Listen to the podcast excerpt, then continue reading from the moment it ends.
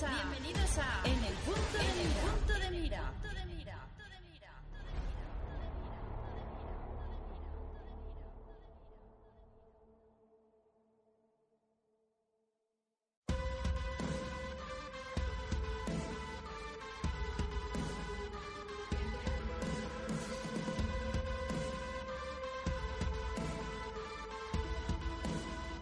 Muy buenas a todos y bienvenidos a este segundo programa de la, de la tercera temporada en el punto de mira.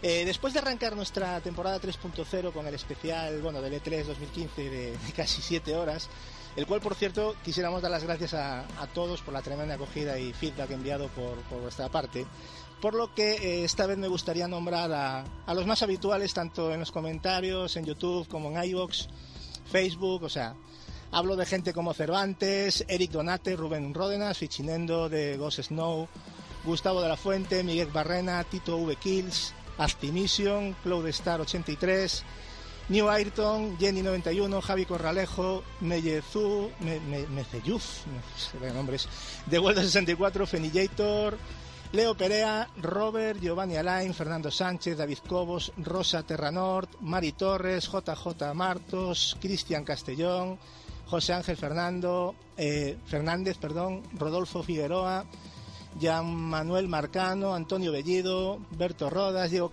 Couga, en fin, eh, bueno, son muchísimas, ¿no? Es que tengo un montón de nombres aquí, pero bueno, tantas y tantas personas que, que podríamos hacer un programa solo nombrando, ¿no? Solo doy las gracias a todos los que, los que he nombrado y a todos los que no, pero que sé que estáis escuchando el podcast ahora mismo, así que muchas gracias por, por vuestro apoyo. Y después de esta interminable lista de, de grandes seguidores que me he sacado de la manga, aunque con mucho gusto de decir, quisiera dar paso a nuestro primer invitado, en este caso invitada de, esta temporada 3.0. Todos sabéis que desde nuestros inicios más modestos siempre nos ha gustado tener gente relevante, de, de algún modo, ¿no? en esto de los videojuegos. Sobre todo en su entorno youtubero, podcastero, pero sobre todo nos ha gustado rodearnos de amigos y de gente que simplemente vive con intensidad esto de los videojuegos. Hoy estamos eh, encantados de presentaros a una youtuber que seguramente muchos de vosotros no hayáis oído hablar de ella, pero os aseguro que es una viciada de mucho cuidado. Estamos hablando de Puchilanga, Puchi. Muy buenas noches, eh, bienvenida al punto de mira. Hola, buenas noches. ¿Qué, ¿Qué tal? tal? ¿Cómo, ¿Cómo, se presenta la, la, noche? ¿Bien preparada? Bien, bien. Sí, sí, sí. Por cierto, te podemos llamar Puchi, ¿no? ¿O prefieres que te llamemos sí, de otra sí, manera? Puchi, Puchi. Bueno, ya sabes que tradicionalmente a, a, todo invitado le, bueno, le realizamos una serie de preguntas personales, comprometidas y de mal gusto que debe de responder, ya lo sabes, ¿no? ¡Qué cabrón! no, es broma, es broma. No, es que, Ah, no, sí, que sí. son...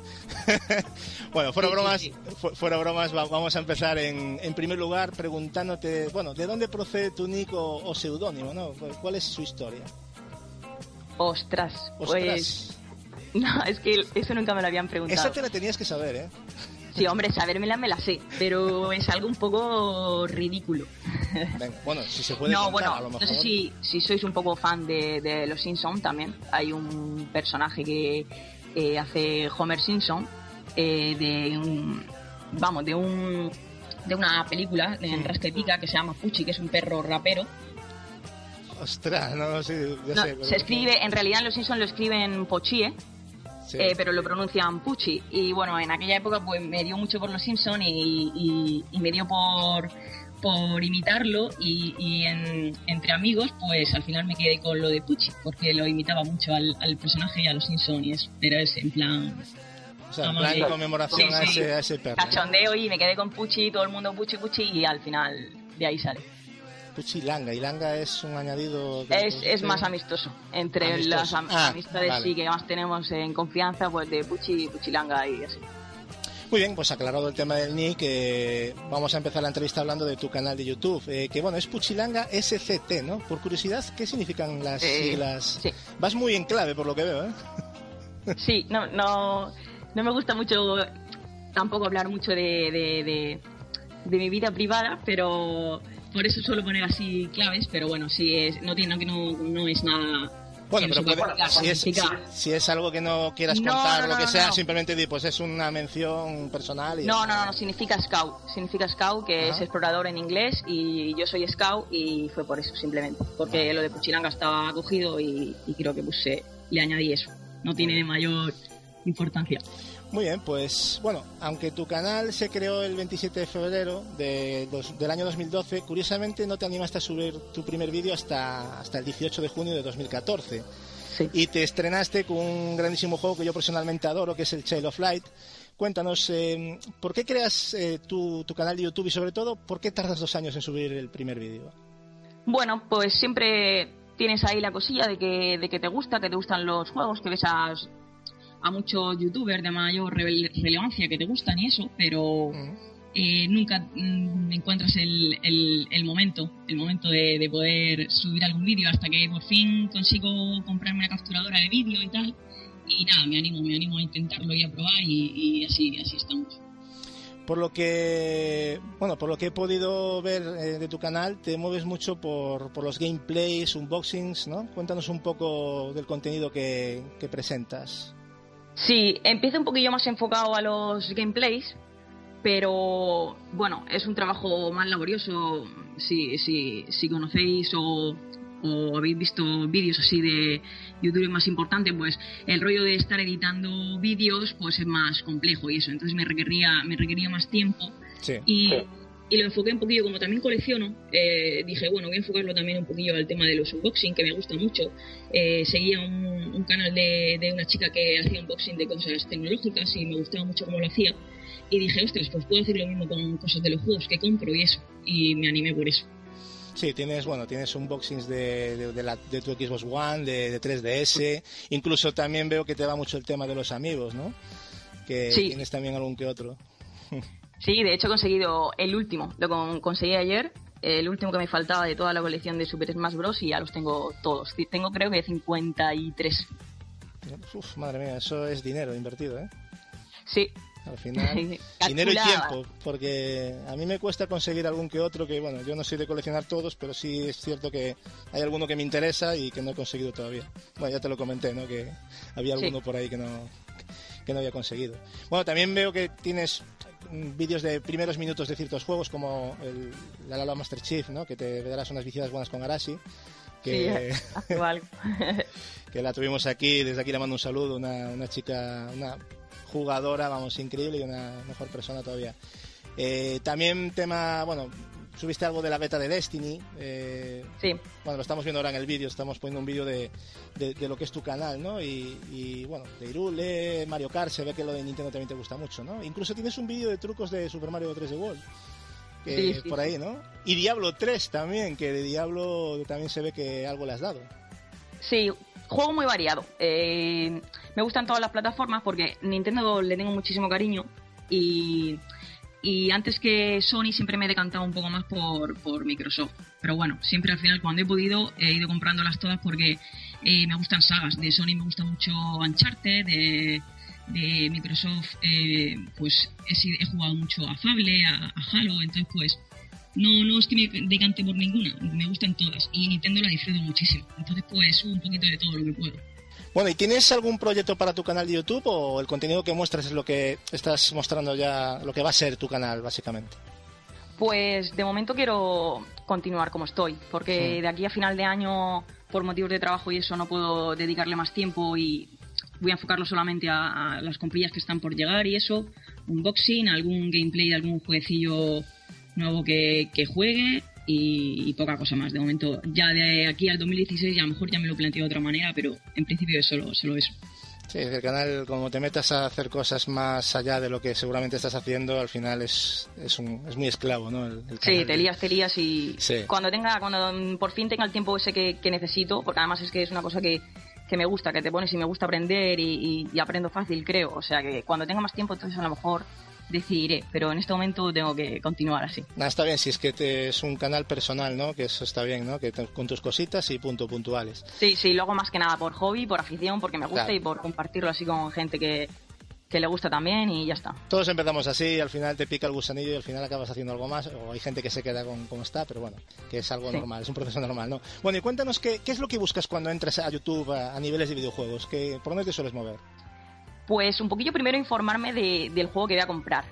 Hmm. porque no me gusta llevarme llevarme ninguna sorpresa. Si intento no que no que no tenga ningún spoiler ni nada, que es algo que me fastidia mucho. pero intento buscar eh, a ver qué es lo que voy a jugar y análisis de algunas páginas así que a lo mejor son un poco más referentes, que me gustan y eso.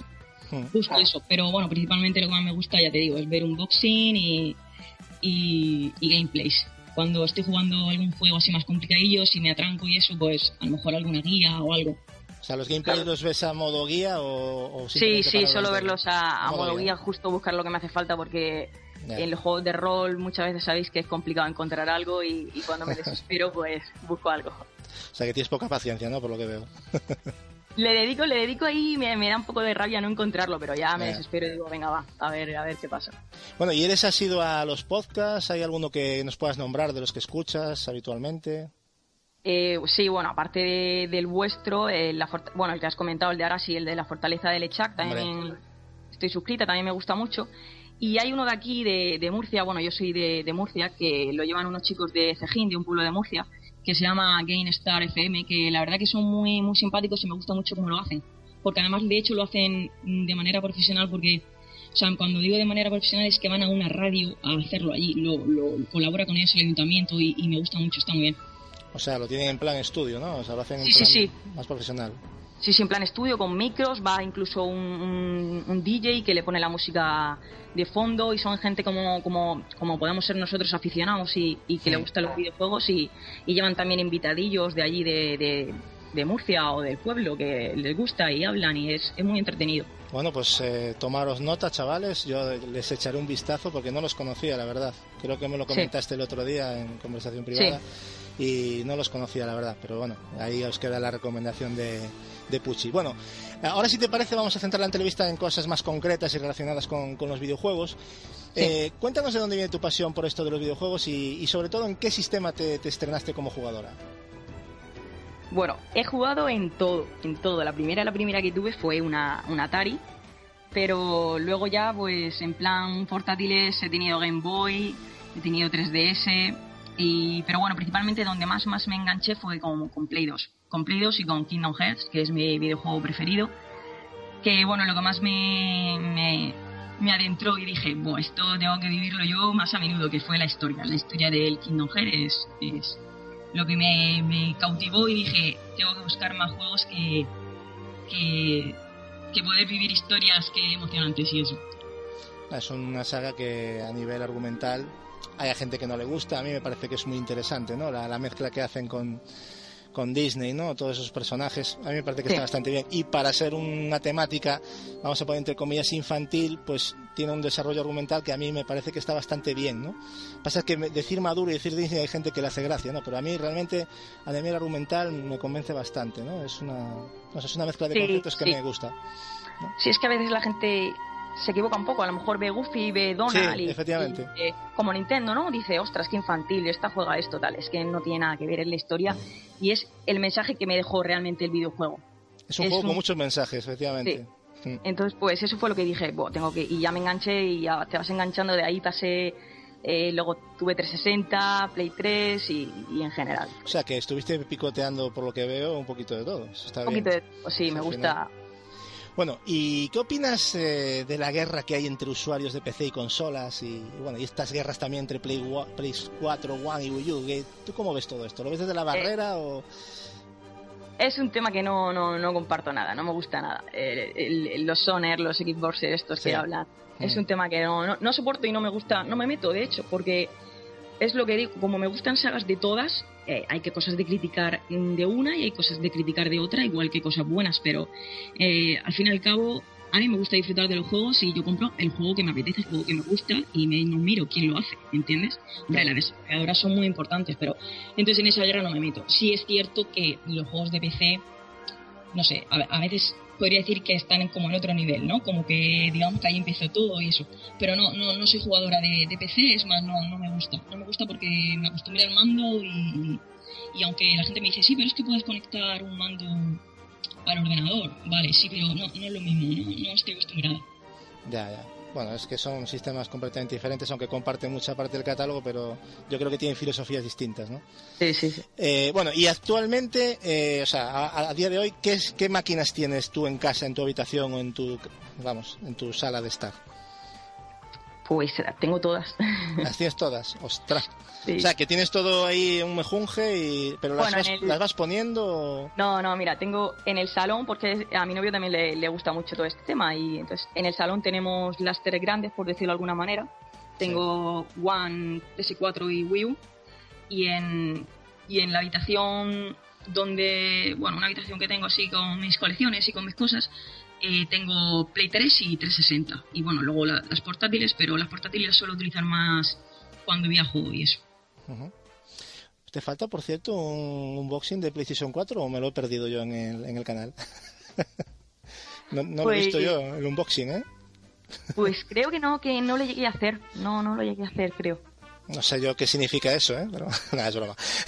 no, es que estaba yo pensando ahora, digo, no, no tiene realmente el unboxing de la... El de One, ¿sabes lo que me pasó? Que era muy, muy importante para mí porque era así la primera consola de nueva generación que tenía y le di mucha Sí. importancia.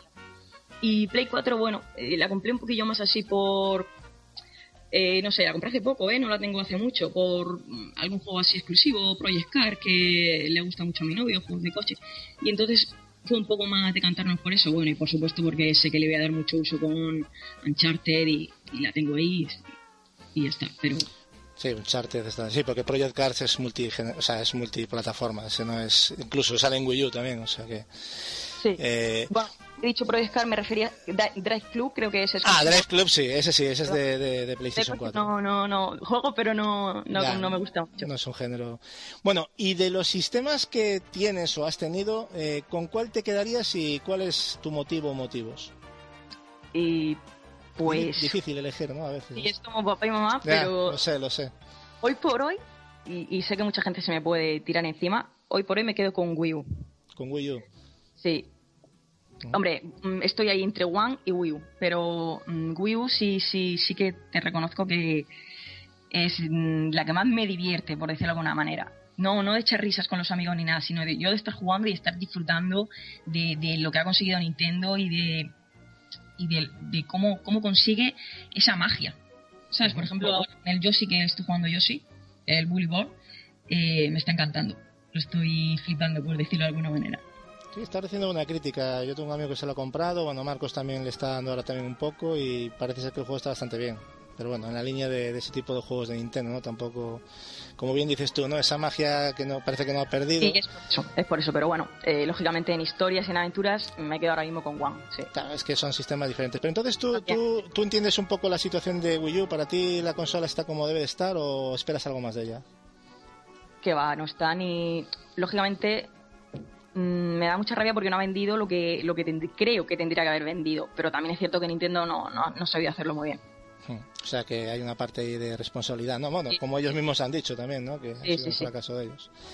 Bueno, ya sabemos que tu género de videojuego favorito es el RPG, ¿no? O sea, eso ya nos lo has comentado.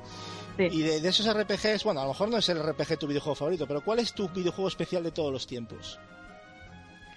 Me gustó mucho, eh, no sé si conocéis Golden Sun. Sí, hombre. eh, Hombre, otro- ese sí que es grandísimo de la DS.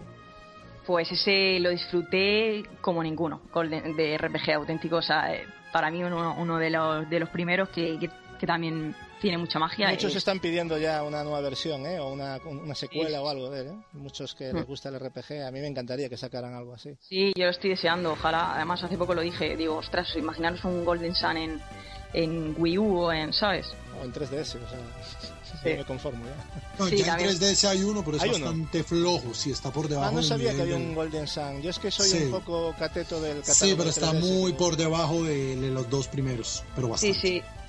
Pero es de los mismos desarrolladores. ¿o? Sí, sí, sí, sí, sí, sí. Que que también hubo un bajón de dificultad en la nueva política Nintendo. Bueno, no, no vamos a hacer un análisis del juego, pero sí está por debajo. Sigue siendo un buen juego, pero está por debajo. Sí, pero no, no es el mismo nivel. Bueno, ¿y qué tipo de juegos te gustan más? ¿Los de campaña o de desarrollo multiplayer? De campaña, de De campaña. campaña, ¿no? El multi algo juegas como me has comentado, ¿no? Algo Sí.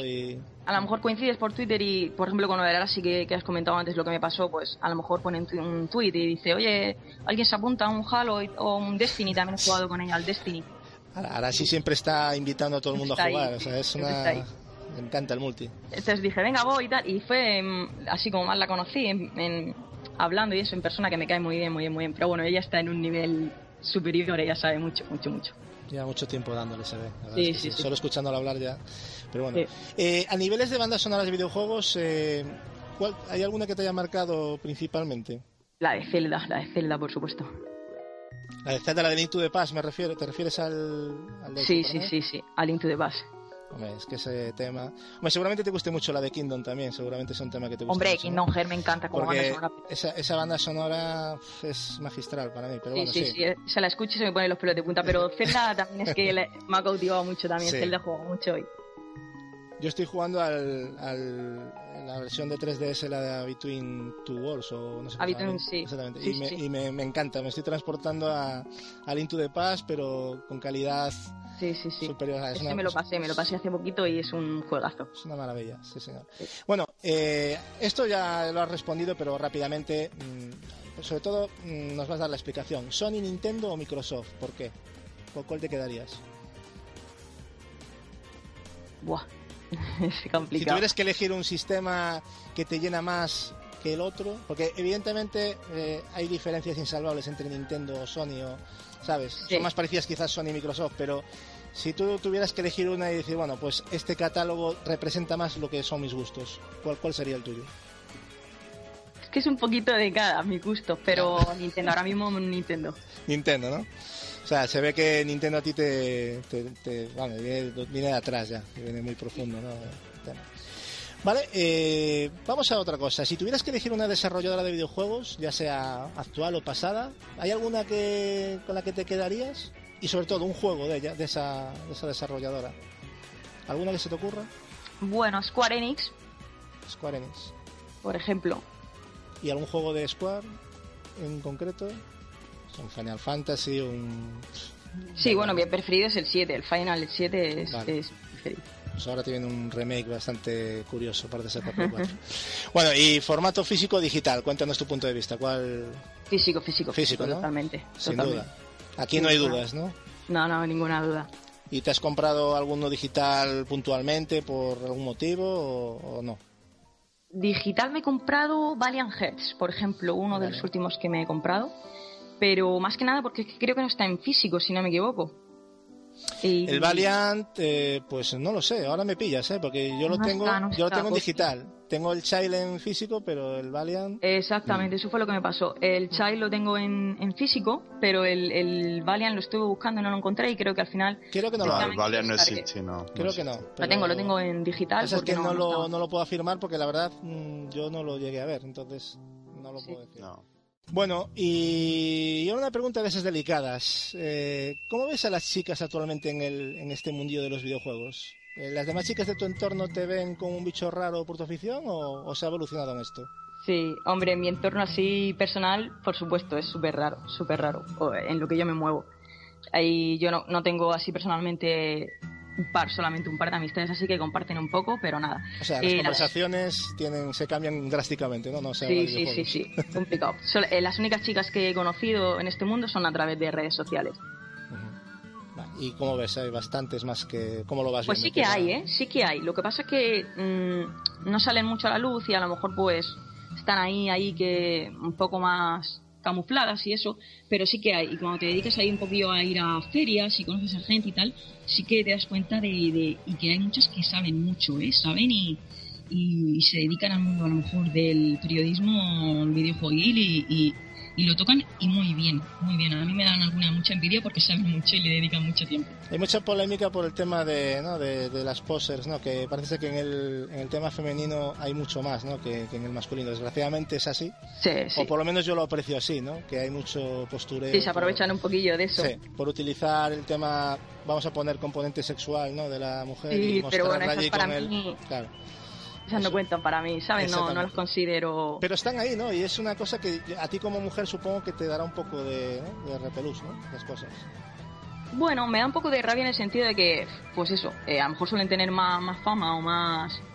¿Sabes? Que la gente se fija más y habla más con ellas pues por lo que está poniendo, lo que está diciendo, para llamar la atención y eso. Claro. Pero me da igual, ¿sabes? Yo me mi mundo, me da igual. eh, esa gente que cada uno al final haga lo que quiera. No me preocupa, sí, para nada, soy feliz con El tema es pillar una imagen por culpa de esa gente que, que sobreexplota eso, ¿no? Pues Más que nada Sí, me refería por eso que me parece un poco... Bueno, y dinos, cuéntanos, confiésanos tus pecados, Puchi, ¿a qué juegos estás jugando actualmente y cuál ha sido el último que te has terminado? Pues estoy jugando a- en One a The Witcher 3, Muy bien, Que- hombre, el análisis de hoy. sí, que llevo... No lo he terminado, ¿eh? No lo he terminado, llevo unas 60 horas así, pero que como es tan, tan amplio y es un Sí. juego que no quiero, no quiero ni terminarlo, me está encantando. Eh, en Nintendo ya lo he dicho, en Wii U estoy jugando a, a Yoshi y a Splatoon también, que me está encantando. En, ese sí, en el multi es muy divertido con amigos. ¿Te estás montando combatitos con Javi Corralejo? Porque sé que le está dando el también, ¿eh? Sí, sí, como lo sabes, ¿eh? Cómo lo sabes. hombre, hombre, hombre. Sí, sí, muy divertido, muy divertido. Claro, cuando juegas con amigos es, es, es lo mejor. ¿Cómo has visto el tema multiplayer de ese juego? Porque tengo mucha curiosidad, ¿no? Está bien implementado porque se hablaron cosas de que venía bastante limitado, poco mapeado, el tema de no tener el chat de voz, ¿cómo lo ves? Eso, eso. Lo que más me fastidia a mí es el chat, el chat, por supuesto. Lo que pasa que, bueno, en el- lo que tú has comentado con Javi, eh, hacemos trampa. Nos ponemos eh, una party de PlayStation 4 y Claro, hablamos y, jugamos con la Wii U. Pero eso es un fallo muy, muy gordo de Nintendo que hace con muchos juegos que me da mucha mucha pena que no, no lo implemente mejor. Sí. Yo creo que fue una crítica que le ha hecho todo el mundo, ¿eh? en general. Yo creo que Sí, eso sí, no- en los tiempos que corren no, no tiene sentido que Nintendo meta esa censura entre comillas o que no sea necesario, como han llegado a decir, ¿no? O sea, que no lo creen necesario, ¿no? En fin. Bueno, por cierto, antes de finalizar tu entrevista, Pucci, eh, cuéntanos un poco qué te ha parecido este 3 2015. ¿Quién, ¿Para ti quién crees que ha sido el, el ganador? Si es que ha habido un ganador. Bueno, no me quedo con Nintendo, por supuesto que no. Fue un fraude. Sí, bueno, es que es Microsoft. A, a mí me, fue el, el- el- la conferencia que más me gustó. Además, la que la única que pude ver en directo, ¿no? Fue la que fue por la tarde. Sí, porque Y- ya les vale también. Sí, bueno, pues no sé, con me gustó mucho. Sobre todo, lo que más me impactó fue lo de la retrocompatibilidad con One, que, que con 360, perdón. Que ahí sí que voy a poder darle a muchos juegos que tengo ahí en 360. Que Sí. eso para mí fue lo mejor. Pero bueno, no sé. En PlayStation 4 Last Guardian fue la bomba.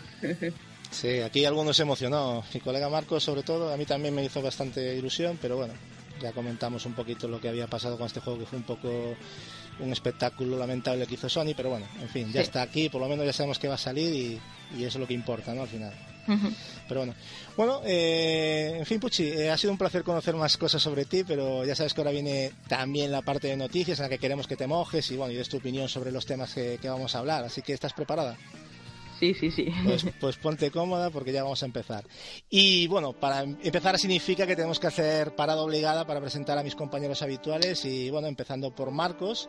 ¿Qué tal estás, fenómeno? ¿Cómo, cómo llevas la distribución de tiempo para jugar? Pues bueno, dentro de lo complicado que es, porque tareas cotidianas, novia, todo lo demás, pues oye, siempre se saca.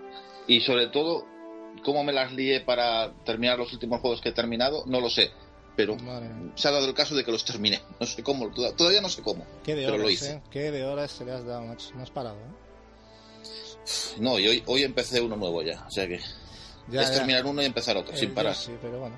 Eh, bueno, ¿y cómo vas con la resaca del E3? ¿Cómo la... ¿Ya está todo tranquilo? Sí, es más, mm, esta, esta última semana pues, eh, eh, entro a veces a mirar las noticias, a ver cómo está el mundillo y digo, "Buah". después del E3 como que todo ha quedado como muy parado. Digo, Sí, "Ah, ¿verdad? Un bajón de noticias. Muy está como aburrido el tema ahora mismo. Sí, sí. Bueno, pues nada, en principio cuéntanos un poquito, ya que en el anterior programa no pudimos hablar, a qué has estado jugando actualmente y cuál ha sido el último juego que te has terminado. Cuéntanos un poquito, Marcos. A ver, eh, actualmente, actualmente lo, básicamente los que he terminado casi a la par, porque la verdad es que el Batman no me ha durado mucho. Entre The Witcher 3 y, y Batman, El Caballero de Arkham, creo que es lo, lo último que he jugado en, en este último mes. Y nada, hoy que he empezado el, el Yoshi.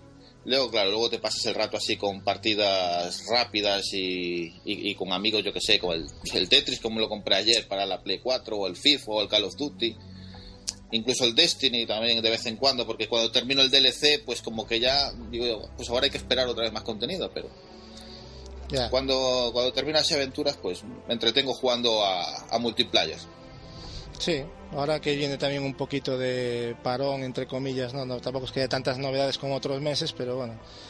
Pero yo creo que Batman y The Witcher son juegos de horas, ¿eh? De tira horas, tira horas. Sí, sí, e- e- es Batman no tanto el al final, ¿no? Por lo que parece. No, el, el, el Batman, eh, la verdad, yo me esperaba que el juego hubiera sido bastante más largo y Mm. es, eh, te- se te hace largo si quieres hacer los enigmas y todo el tema, pero el juego en sí largo, largo tampoco es que sea. Pero bueno, después de terminar Batman sí que decidí que quería jugar al Yoshi porque es un juego, yo que sé, simplemente para jugar, entretenerte y Claro. desintoxicarte un poco de tanta aventura. Eso está bien, hay que tener, hay que tener un poquito de, de todo, ¿no? No, no siempre estar jugando al mismo tipo de juegos, aparte que se agradece, ¿no? Jugar una cosa, un juego de Sí, más. sí. Eh, plataformas espero como ese. terminármelo entero, que, que Gapis me, me obliga a sacar el 100%. Y, y hoy por hoy no, después cuando lo terminemos igual es- eh, saldrá un buen análisis en la página web de, de En el punto de mira. Seguramente será uno de los juegos que traeremos a analizar porque ya va tocando también uno de Nintendo, así que bueno. Pues nada, Marcos, ponte cómodo porque ya vamos aquí a vamos a entrar ya en materia enseguida ya. Venga, muchas gracias. Bueno, también tenemos a Julio Herrera eh, aquí con nosotros. ¿Cómo estamos, campeón? Muy bien, muy Bueno. bien, muy tranquilo, muy, muy de vacación, ¿no? De vacaciones ya, ¿no? El solito, yo creo que ahí en Sevilla tenéis que estar Sí, sí, fresquito, vamos, una brisa. Yo ya no me atrevo a quejarme de calor contigo y con Capi en el programa. O sea, no tengo Sí, el otro día hablábamos de 46 Sí. graditos. Yo me estaba quejando con 30, o sea que Aquí te funde. para ti es fresco, 30, ¿no? Ya. 30 es primavera. Claro, madre mía. Bueno, y tercera chica que tenemos el placer de tener al podcast, ¿no? ¿Cómo, cómo has visto a la invitada? Otra viciada, ¿no? Eso bueno, además es rolera, eso está muy bien. Sí, eso yo creo que a todos nos, nos cala bastante, ¿no? Que todos aquí somos muy repejeros todos, la verdad. Sí, la verdad es que sí. Bueno, y dime, eh, ¿satisfecho con, con el E3 también o te quedaste satisfecho con lo que viste? Yo sorprendido gratamente, desde luego, porque yo no esperaba todo esto que se nos vino en lo harto, la verdad. Y, y, no solo lo y no solamente lo digo por Sony, sino porque no me había planteado yo el tema de adquirir una One y ahora sí me lo planteo con la retrocompatibilidad que tiene. O sea que ha Para sido mí, interesante y hemos ganado todo. Es un paso interesante, aunque hay gente que considere que es una minoría, pero yo creo que es algo que está pidiendo casi todo el mundo que yo conozco que tiene una 360 Todo para dar el paso, ¿no? Sí, Mover es que todo que tenga una colección de juegos de 360 ya... Es muy importante, ¿no? Sí, sí, está muy Ahora a, ver, ahora a ver cómo van desbloqueando los catálogos, que parece que va a ser, bueno, el catálogo que son 100 mensuales o algo así, no sé cómo va a ser, pero parece que van a llevar un ritmo similar. 100 en Navidad. Sí, va a ser ritmo genial, ¿eh? No, Sería- 100 mensuales no, 100 100 en Navidad. 100 en Navidad. después. Ah, sí, pues si, si van si van a ese ritmo, vamos, no acaban hasta que salga Xbox 3. Yo- o sea- a lo mejor se quedan en 500 600 juegos y ya está. No lo sé, los más Eso- representativos. De todas maneras, lo que os digo también es que yo creo que deben de ponerse las pilas porque si no, los que tengamos PS4, lo que vamos a hacer es pillarnos otra 360 nueva y guardarla de retén. Claro, ese es lo O suyo. sea, que tengan cuidadito que se pongan las pilas. Sí, sí, es que es así. o sea, básicamente es eso. Yo, de hecho, voy a hacer- significa que las 360 ahora van a estar tiradas de precio. Sí, que todavía los precios, igual que yo también quiero pillar una Play 3 de reserva para un futuro, por si me peta la mía, Claro. porque ya es de las primeras, la, la pobre ya le va costando. No me ha fallado, pero cualquier día sé que me muere. Entonces hay que hace falta tener una por ahí de reserva, porque claro, con todo el catálogo de juegos, pues es una pena. Y yo, y no, los que tenemos PlayStation 4, no vamos a tener retrocompatibilidad ni de broma, vamos. O sea, eso ya, y en por, este por lo menos nativo. de 46 grados aquí en Sevilla hay que tener hay que tener algo de eso de, de reserva por ahí porque La, la Play 3 en Sevilla muere seguro, la mía no aguanta seguro. sí sí, sí. Bueno, y cuéntanos a qué juegos has estado jugando actualmente y el, y el último terminado, Julio. Bueno, el Witcher, Witcher que es maravilloso, simplemente ha sido, han sido, ha sido un mes que ha sido una- un gustazo, o sea, ha sido impresionante. Y jugar así un poquito por encima, pues he tocado para DDS el Advance, el Advance Wars y el Batman City, que me lo recomendó Ed y, y, y voy a pillarme, bueno, me voy a poner con los Batman ya de una vez porque ya me toca. Yo tengo el Origins todavía a medio acabar y, y Hay que a- darle, le voy a dale. hacer caso a Edward y voy a jugarlo. Para Ed que- es el mejor, creo que me dijo eso el otro día, no estoy seguro. Para mí también. O sea, que fíjate lo que nos estamos perdiendo, sobre todo yo.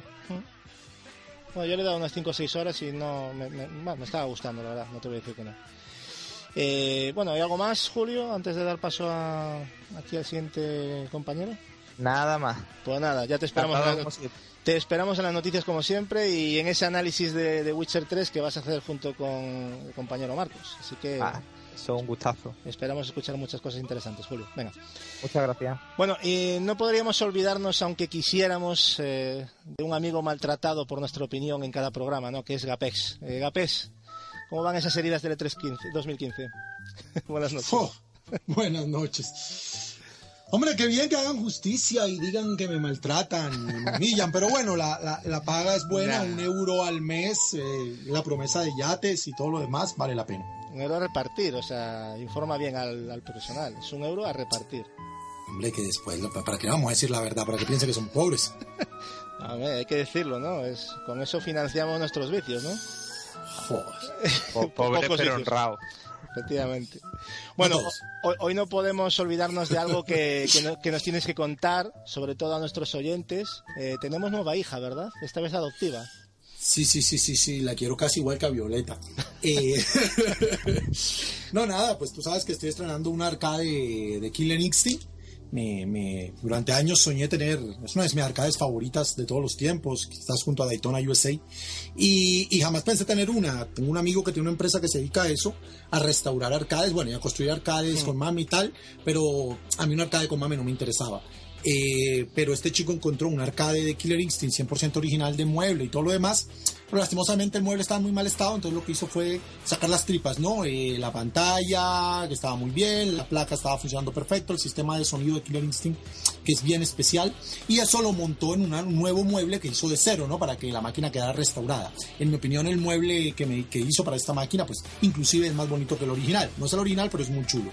Así que nada, cumplí el sueño de una vida, la negocié con él y, y aquí está en casa, ¿no? Oye, entrar en tu casa es enamorarse de Orchid una y otra vez. O sea, las Uf, ganas de entrar y salir todo el rato, ¿no? Sí, no, a mi mujer no tanto, pero... No, a tu mujer yo, yo me imagino que no.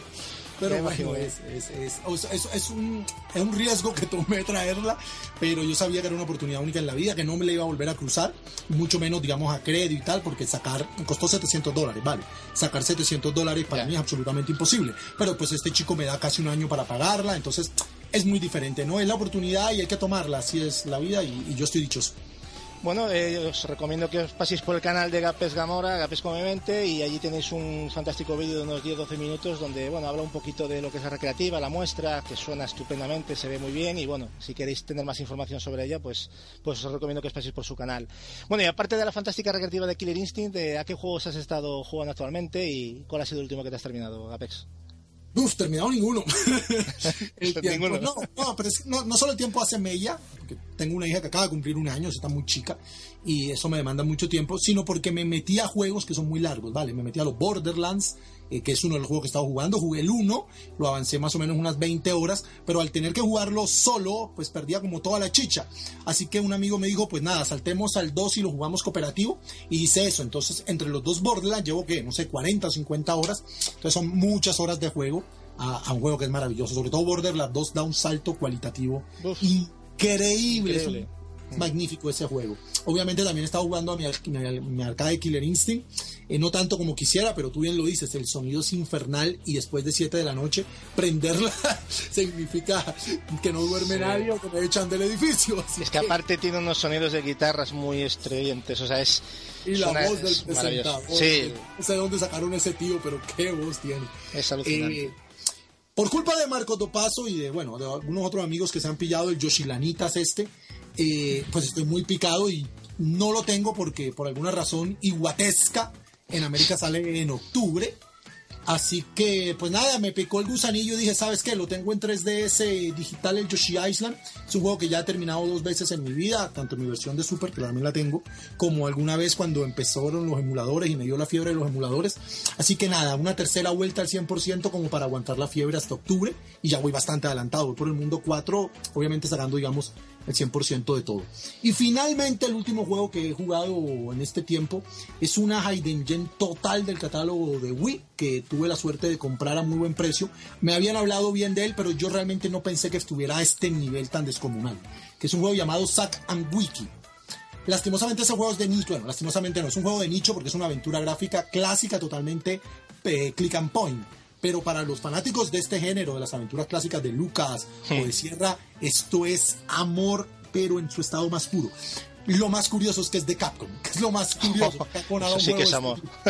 Sí, sí, una cosa total. Pero yo la súper recomiendo. Si tienen Wii o Wii U, por la retrocompatibilidad, y les gustan las aventuras clásicas eh, gráficas, ya te digo yo, sacan Wiki. Ya la tengo muy, muy avanzada. Yo creo que me quedará una o dos horas. Lo que pasa es que estoy totalmente atrancado, que es la chicha de estos juegos. Realmente es dura como ella sola. Yo ya la puedo meter fácilmente en mi top 10 de aventuras gráficas de la historia. Así de buena es. Pues eso ya es mucho decir, porque podríamos hacer un especial y, y y fastidiaría bastante tener que quitar a. O sea, solo quedarnos con 10 aventuras gráficas de toda la historia, ¿no? Hombre, que, los que- tops siempre que no son pocas. ¿eh? Cada vez que yo hago uno Sí, es una. Siempre, yo creo que si- siempre se comete una injusticia con un top, siempre lo he dicho. Siempre. Vale. Y O sea una que- cosita final. Gatsu. Eh, estaba mirando que justo tengo la estantería de DS y 3DS enfrente y eh, el Golden Sun es DDS. Lo que pasa es que como la 3DS es retrocompatible, Ah, yo amanecer ¿ves? oscuro Ah. lo jugué fue en la 3DS. Vale, Pero claro, vale, vale. jugué por Es la que- retrocompatibilidad y tenía el. Ahora que veo la carátula, yo coño. Es que no me sonaba, ¿eh? Pero oye, podía No, ser. no, ya no, te digo, yo de del catálogo 3DS soy un completo inútil. No, no, no, no, es que lo jugué en 3DS, ¿vale? Nos pasa a algunos de los usuarios de 3DS que tenemos abierto todo ese catálogo maravilloso de ese también. Bueno, pues nada, yo creo que bueno, has, eh, está bien esta aclaración porque yo de todas maneras eh, no, no lo sabía, pero bueno, ya que no es tan bueno tampoco me, me interesa mucho, o sea que me voy a Ah, no, de- no, no, los de Advance, tío, los de Advance son puta amor.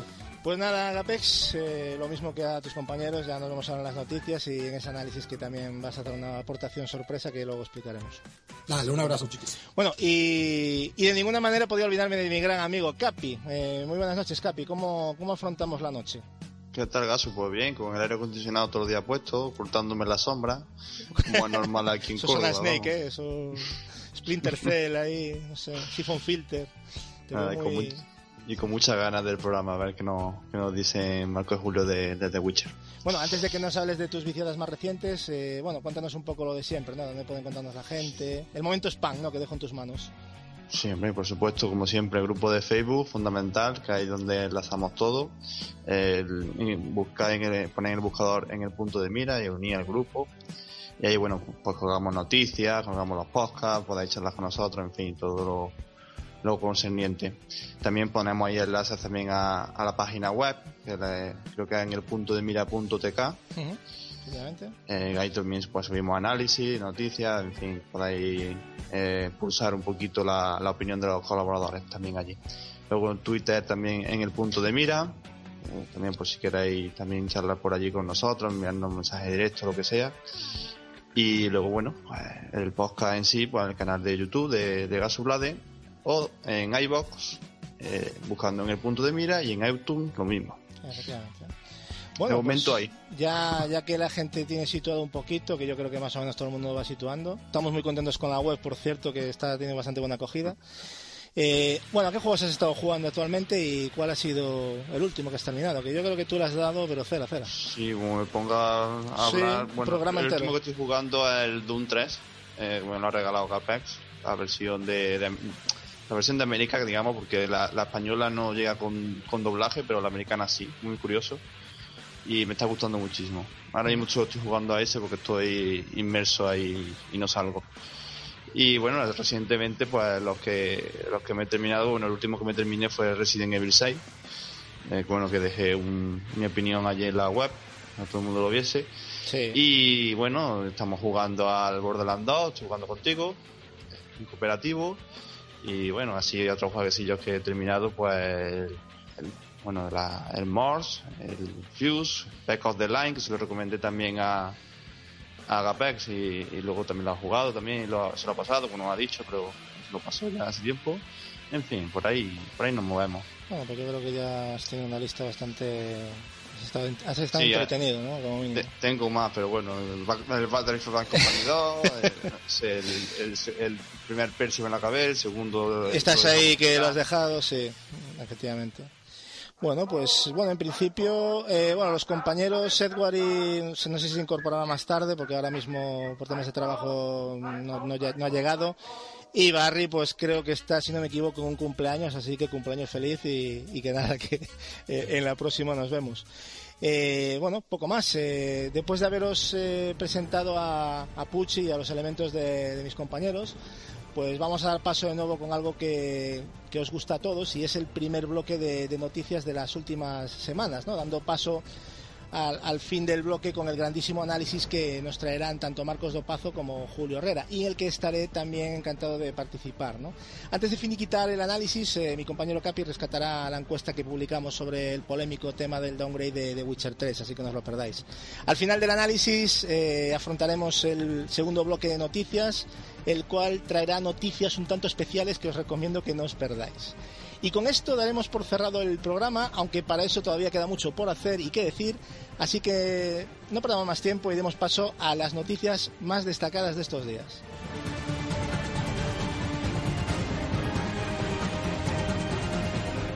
Noticias.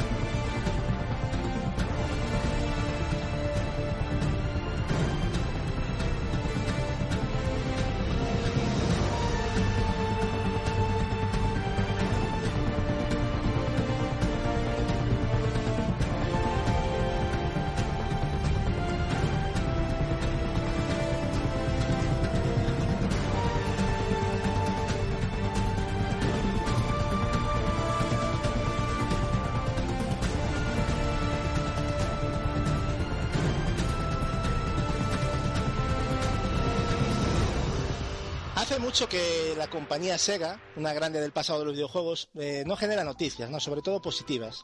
Y esta vez personalmente me he sorprendido con las declaraciones del CEO de la compañía, el señor Satomi, que entre otras cosas ha admitido en una reciente entrevista que han traicionado la confianza de los fans en los últimos años. Todos sabemos que Sega no pasa por su mejor momento, sobre todo por culpa de productos mediocres debido posiblemente al, al abandono del mercado de las consolas para dar paso a otro muy de moda, el de los móviles. Pero este ejercicio de autocrítica a mí personalmente me, produce un halo de esperanza que puede ser el inicio de, una cierta recuperación en la compañía. Fijaros en estos estratos sacados de, de la entrevista realizada por Famitsu. Dice, dice lo siguiente. He estado hablando con muchos empleados acerca de cómo Sega debería empezar a dar prioridad a la calidad desde ahora mismo, particularmente en Norteamérica y en Europa. Creo que si no somos capaces de alcanzar ese punto de calidad es mejor que ni siquiera saquemos ningún juego. Dimos lo mejor de nosotros mismos construyendo una relación de confianza mutua con los fans más clásicos de Sega, pero mirando atrás me doy cuenta de que hemos traicionado esa confianza en los últimos 10 años. En los 90 Sega era un, sino, sinónimo de calidad, pero hemos perdido la confianza y no nos queda más que la reputación. Queremos recuperar lo que hemos perdido y convertirnos en una gran marca de nuevo. Pero no acaban aquí sus palabras, ya que al final de la entrevista suelta la bomba. Dice, estamos preparando algo sorprendente para el próximo Tokyo Game Show en relación a las consolas de sobremesa actuales. Entonces, chavales, en primer lugar, eh, Capi, tú, por ejemplo, ¿cómo valoras estas declaraciones por parte de, de Satomi? ¿no? A mí me parecen muy, muy interesantes, ¿no? Sí, sobre todo muy, muy ilusionante el último que ha dicho, ¿no? Que prepara un gran anuncio. Vamos a ver luego qué, qué, pasa, pero la verdad es que de momento es lo que hemos dicho en muchos podcasts, ¿no? Navegan sobre todo en la mediocridad, con juegos como Sonic Boom o, o algunos en dispositivos móviles que no dan del todo la, lo que tienen que dar, la calidad que, que espera el usuario.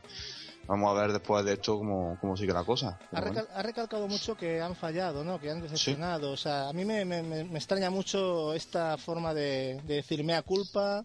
Éramos una compañía que ahora somos la sombra de lo que éramos, casi es lo que viene a decir, ¿no? Mm. Y incluso ha llegado sí, a decir que si seguimos así es mejor no hacer juegos. O sea, lo ha dicho. O sea, eso es muy fuerte. Hombre, es que para hacer Sonic Boom mejor no hacer nada. O sea, ya, es una, es una pena, ¿no? Pero abrimos apuestas, Gatsu, de qué, de qué es lo que van a presentar. Yo me decanto por el Shenmue 1 y 2 HD. Un remaster, ¿no? Hombre, sí, sí. Podría, podría, ser, eh, dicen algo sorprendente, a ver qué puede ser, pero puede ser una gran franquicia de Sega. Me imagino que será algo muy. Isolation 2, quizás. Hombre, yo me muero aquí ya, o sea, yo, yo la Tokyo Palmo. Bueno, ¿sí? para, para un Tokyo Game Show, eh, un Alien, pues no, no sé. Pero igual, como dices tú, un Kickstarter para hacer el 1 y el 2 en HD de Shemu. ¿Tú quieres estar dice? Oye, Gapex, eh, ¿tú de verdad ves a Sega capaz de levantar el vuelo vista su situación actual? Hombre, tiene, tiene el- quizás en menos medida, menos cantidad, pero en calidad sí la tiene. El mismo caso de Nintendo. Tienen la materia prima. Sí. Tienen grandes IPs, tienen grandes personajes, tienen grandes sagas en el olvido. Hay mimbres, ¿no? Será un proceso lento, obviamente. No es que van a sacar un gran juego y ya Sega va a estar en el foco público como la number one, pero, pero hombre, con una seguilla de títulos, sobre todo intentar conquistar, digamos, el, el- el- el corazón de los jugadores más clásicos, ¿no? De retomar grandes sagas. Yo creo que, que Sega siempre ha estado ahí como el dragón dormido, ¿no? Como le está pasando a Nintendo últimamente. El día que Nintendo y Sega despiertan, no hay nada que hacer. Todas las demás se tienen que ir a llorar como siempre fue históricamente. Es una pena, ¿no? falta Pero- talento también, opino yo, ¿eh? Mucha gente no, Oye, ya- ya- pasa lo mismo que, que- que a Konami o a Capcom, sale mucha gente y, Yo creo, hombre, yo creo Sí. que si, si, Sega, si Sega es, es lista y se está fijando, nos tomamos a, a broma lo de los Kickstarter y todo lo demás, pero si vemos lo que ha pasado con, con el entusiasmo que se ha cogido el, el, juego que es muy eh, bueno, que es una copia de Castlevania o que es o el juego que es una copia de, de Metroid, son juegos clásicos que la gente lo, lo, lo coge con entusiasmo, eh, son una especie de juegos entre de mucho coste e independientes que no es un no es una gran inversión se cogen con entusiasmo y se, y se ve que pueden tener bastante beneficio y se, y, se, y Sega tiene sagas yo que sé como Street of Rage o yo que sé Golden Age y un montón de sagas que puede traerlas de, nuevo y Hmm. no sé yo creo, No, creo que tiene- por donde por donde salir. Sega tiene mucho para volver. Yo me pongo, yo me imagino a Capi escuchando en un Tokyo Game Show el aviso, el anuncio de Street of Rage 2 Se muere. hecho, no, y, a- y aparte que lo fuera a desarrollar, eh, por ejemplo, la misma gente de, de Heavenly, ¿no? O algo así, o sea. Hombre, eh, claro ya, y, y en exclusiva para Wii U para que Capi se la compre Por cierto, Claro, eh, una cosa, chavales, que quiero que Puchi opine un poco de esto. Eh, Puchi, ¿tú de Sega has tenido algo? No, solamente muy poco. He jugado a Sonic en, en su época y eso, pero eh, opinión, pues es una pena. Es una pena que ahora mismo esté en esta situación, pero por otro lado es un poco a lo mejor comprensible, ¿no? Si no tienen donde ahora mismo donde Sí. eh, caerse muertos, por decirlo de alguna manera, pues a lo mejor ven ahí una luz, un, un eso de decir, ostras, es que este mercado a lo mejor es, es, es importante, ¿no? Aquí podemos hacer al- algo importante y por eso a lo mejor, pero vamos, no, es una pena que con lo que era y, y lo que es ahora. Tú, supongo que has vivido la, aunque no tuviera Sega a lo mejor, pero seguramente era consciente de lo que era Sega en los momentos de los 8 bits, 16 sobre todo, ¿no? Sí, sí, sí, Eh, sí. ¿Cómo has visto esa, a qué crees que se debe esa caída en picado? ¿Fue un fallo por la política con las consolas? No sé, ¿cómo lo has visto tú esa caída? Pues no, no he tenido nunca ninguna consola de, de, de Sega, la verdad. Pero, ¿cómo la veo, la caída? Eh, no sé, no sé qué decirte. No, me, me refiero que lo que tú has vivido, has oído de Sega, ¿por qué Hmm. crees que se han venido abajo? ¿Por el tema de sus consolas que no han vendido quizás?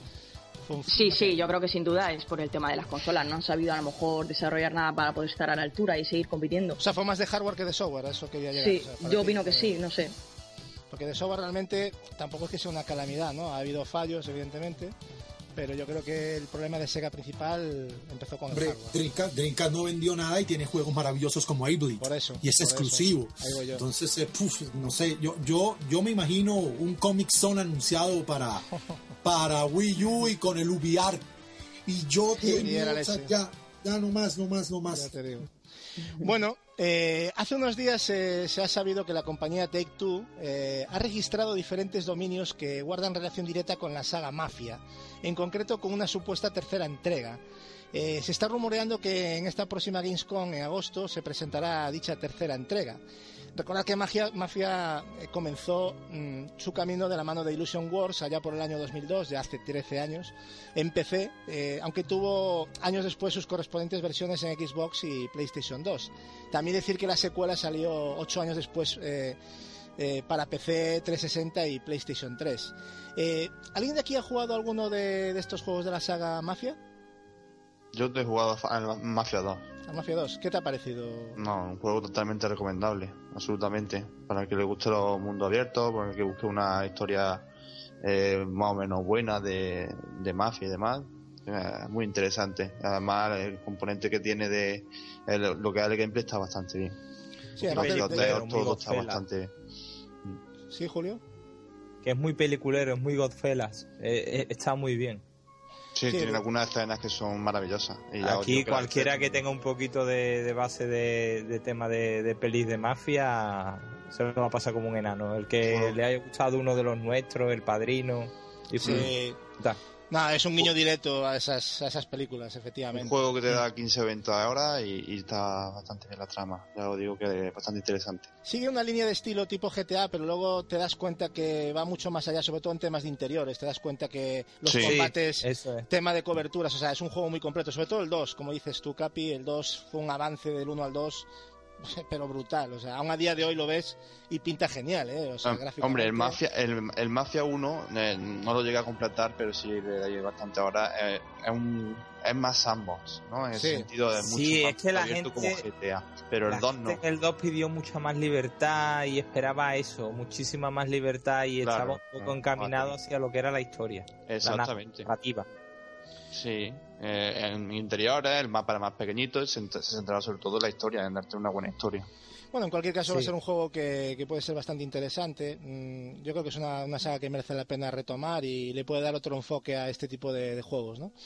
Yo creo que puede estar bastante bien. Sobre todo visto el trabajo que se ha hecho en la segunda parte, que, que insisto, la primera es genial, pero en la segunda yo creo que lo llevaron más allá, ¿no? Sobre todo a nivel técnico. Bueno, y atención con, nuevos rumores procedentes de la gran N. Eh, todos sabemos, en base a la información adelantada de Nintendo, que se está desarrollando un nuevo hardware conocido como NX, ¿no? Pero ahí se ha quedado la cosa, en un nombre y en una definición que ha hecho saltar todo tipo de quinielas y rumores. ¿no? Recientemente, en la desafortunada intervención digital de Nintendo en L3, han vuelto a dejar caer lo de NX, pero indicando que no es el momento para hablar, lo cual no, no tiene mucho sentido, pero en fin. Desde el seno de Nintendo se, ha sabido que no habrá más información durante este 2015, ni tan siquiera en el próximo Tokyo Game Show, para, dicen, dicen ellos, no dar pistas a la competencia y buscar un golpe de efecto similar a lo que fue la consola Wii en su momento. A día de hoy sabemos que la consola no se basará finalmente en un sistema Android y desde el seno de Nintendo se baraja su salida en julio de 2016. Eh, esto no es oficial, evidentemente, estos son, rumores. Debido sobre todo a, que la sobremesa de la, compañía, la, Wii U, la consola de sobremesa, no aguanta más de lo, que- ha aguantado y es por ello que, se ha sabido que se ha establecido diferentes contactos eh, con fábricas de Taiwán para ir realizando la producción piloto de la nueva consola, que parece ser que empezaría ya este mismo mes de octubre de 2015. Y hablo de, la producción piloto. Se ha sabido que la compañía pretende distribuir unas 20 millones de consolas durante el primer año de vida, las cuales serían producidas entre mayo y junio de 2016.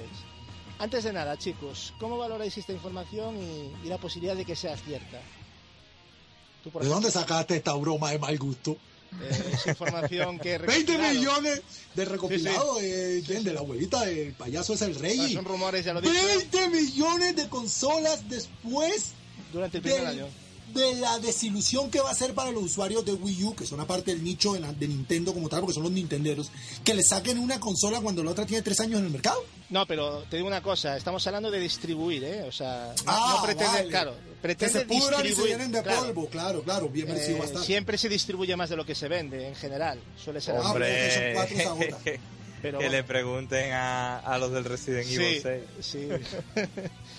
Hombre, Bueno, a, mí, a, mí, el- a mí todo lo que tiene que ver con NX me preocupa, me asombra. Yo ya no entiendo a Nintendo y eso que yo no tengo que explicarle a nadie que haya escuchado este podcast lo extremadamente, eh, digamos que me formé con Nintendo y cómo la amo como empresa.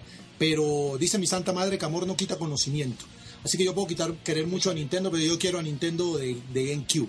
Yo no quiero a este remedio. Así como le pasa a los cegueros, ¿no? Lo mismo. Sí. Yo no quiero eso. En el fondo tenemos, hay muchas cosas comunes. Puchi, eh, ¿tú cómo valoras que le puede afectar a Wii U la posible salida inmediata de, de su hermana mayor? ¿Crees que ya Hombre, es muchísimo. enterrarla ya directamente? ¿Crees que- Totalmente, totalmente. De hecho, hasta incluso en el, en el E3 este, cuando es que no hablaron nada ni, de- ni del nuevo Sí. Zelda que tanto el mundo esperaba y eso, para mí fue un fraude. Dije, mm, ¿qué pasa? ¿Que van a hacer una consola ya nueva? ¿Y qué pasa con Wii U? O sea, yo creo que a Wii U todavía le debería de quedar mucha, mucha más vida de, de- de la que tiene. Por eso digo que Nintendo creo que muchas veces las cosas no, no las está, está haciendo bien. Y espero, es- no sé, espero que sean rumores y que, Sí, de todas formas, eso es un concepto que todavía no sabemos muy bien cómo es porque la propia Nintendo lo lleva en secreto. O sea, no sabemos muy bien Hmm. eh, cómo estará compuesta, si será retrocompatible. ¿Tú qué si apostarías, será- Capi? Ya que te mojas en esto, ¿tú qué apuestas que va a ser en Yo X? por echar quinielas, si, si quieres, bueno, yo creo que va a ser retrocompatible con, con Wii U y que va a tener también su propio juego.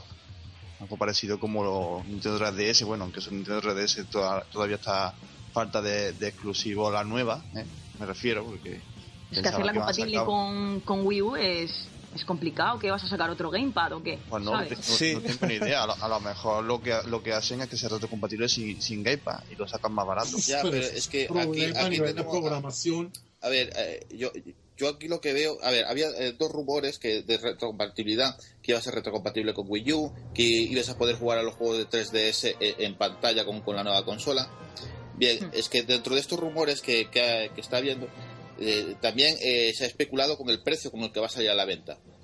Y claro, el hombre que ha dado esta información es bastante reputado porque sus informaciones suelen ser al final eh, verídicas, o sea, es- es de- demostrables. Y dice que Nintendo no va a competir ni con Play 4 ni con One.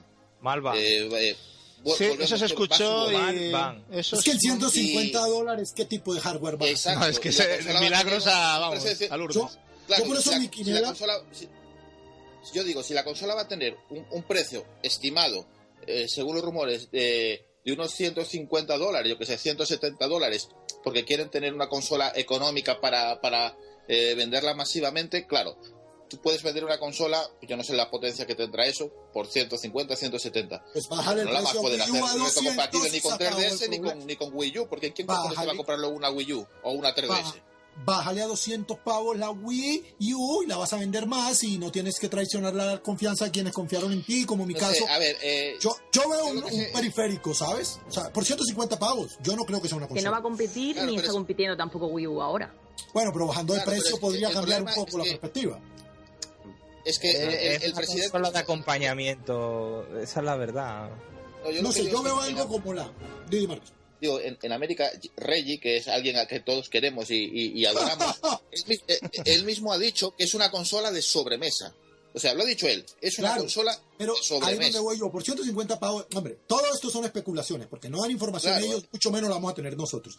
Pero yo por ese precio, con una consola que tiene poco tiempo en el mercado, que tiene, digamos, la mitad de vida de lo que debería durar en el mercado, y ya Nintendo teniendo antecedentes eh, con Nintendo 64 y el Nintendo 64 DD, yo me apostaría por un periférico conectable a la consola, de sobremesa, como era el DD, que era otra consola, y que te aumente la potencia de Wii U y te permita quizás como el de GameCube meter los cartuchos de 3DS.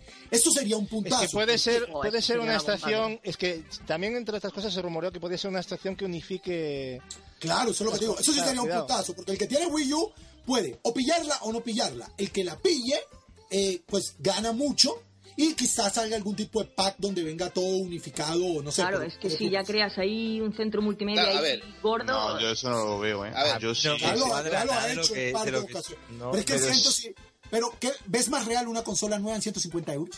No, no, A ver, tampoco. Eh, claro, ¿Cómo es que es donde voy. Eh, el- los rumores, rumores son. ¿Qué pasa? Que yo lo que digo, que el hombre que saltó estos rumores lo suele confirmar. Yo no- eh, es que me cuesta mucho que por 150 te traigas una consola, porque evidentemente con Play 4 y con One no vas a competir. ¿Qué vas a tener? Sí, ya va- el mismo ahí. problema que no vas a tener multis. No vas a tener multis. Entonces, volvemos al mismo problema que con Wii U. Coño, pues para, para volver al mismo problema, ¿para qué coño te haces una consola nueva? Quédate con Wii U. claro. A ver, no yo sé. lo que veo es que puede ser retrocompatible con, con Wii U, con, quizás también con 3DS, y que quizás también que pueda albergar los juegos móviles, no lo sé. Por, por ese Pero precio. por 150. Por ese yo precio. 150, Mi aunque móvil sea el año que viene, 300. aunque sea el año que viene, no que- Digo, tío. y aparte yo creo que seguirá siendo un error que no que no quieran competir con potencia con Play 4 igual, Sí. para mí es un error, ¿eh? Pero o sea, sobre se- todo- fija, Es un error de base ya para mí, pero bueno. A mí Gatsu, fíjate que el precio, eh, yo eh, esperaría una consola, yo que sé, de 300, 350 euros, así que, que, que compita. claro. Y no es por el precio, sino, como dices tú, es que si no tienes una consola que iguale en potencia a Play 4 y One, o igual, que la ¿no? supere incluso, es que no vas a tener multis. Claro, está- está- se va a meter en el mismo laberinto. sola, Nintendo sola no da mantenido el catálogo de una consola de sobremesa, no da. Que te va a sacar uno o dos juegos grandes al año y luego cuatro o cinco de estos. Le eh, volverá a pasar lo mismo, Marco. Puede tener hasta más potencia Play 4 y no tener multis. GameCube se come con patatas a PlayStation 2 y tiene mucho menos, mu- mucho menos juegos. Porque el problema de los multis con Nintendo ni siquiera tiene que ver con la potencia de Wii U, porque Wii U es muchísimo, pero por escándalo más potente que una PlayStation 3. Y todavía al día de hoy salen muchos juegos en PlayStation 3. Empecemos con Phantom Pain. Sí. ¿Qué pasa? Que Nintendo tiene problemas de royalties. Ex formato, el, el formato de Wii U es propietario, o sea, no es un Blu-ray común y corriente. Entonces Para tienen que darle desarrollar. royalty, tienes que comprarle el formato a Nintendo y aparte tienes que problemas de desarrollado, de, de desarrollo, porque no es X86 como las otras dos. ¿Sabes? Así que el problema de Nintendo va mucho más allá de la potencia, porque si fuera así tendríamos The No, Walking pero, Dead Wii U, pero, tendríamos pero- una cantidad pero de estamos de acuerdo, Gapés, en que la potencia es una base para empezar lo demás. O sea, Claro, pero puede tener más Pero potencia. Yo no digo que sea definitivo, pero evidentemente si la potencia ya no acompaña, ¿cómo pretendes claro, que salgan los, los Pero multis? con esa Pero claro, que están triunfando en One y Play 4, ¿entiendes? Pero con esa potencia igual las otras también pueden pasar olímpicamente de Nintendo.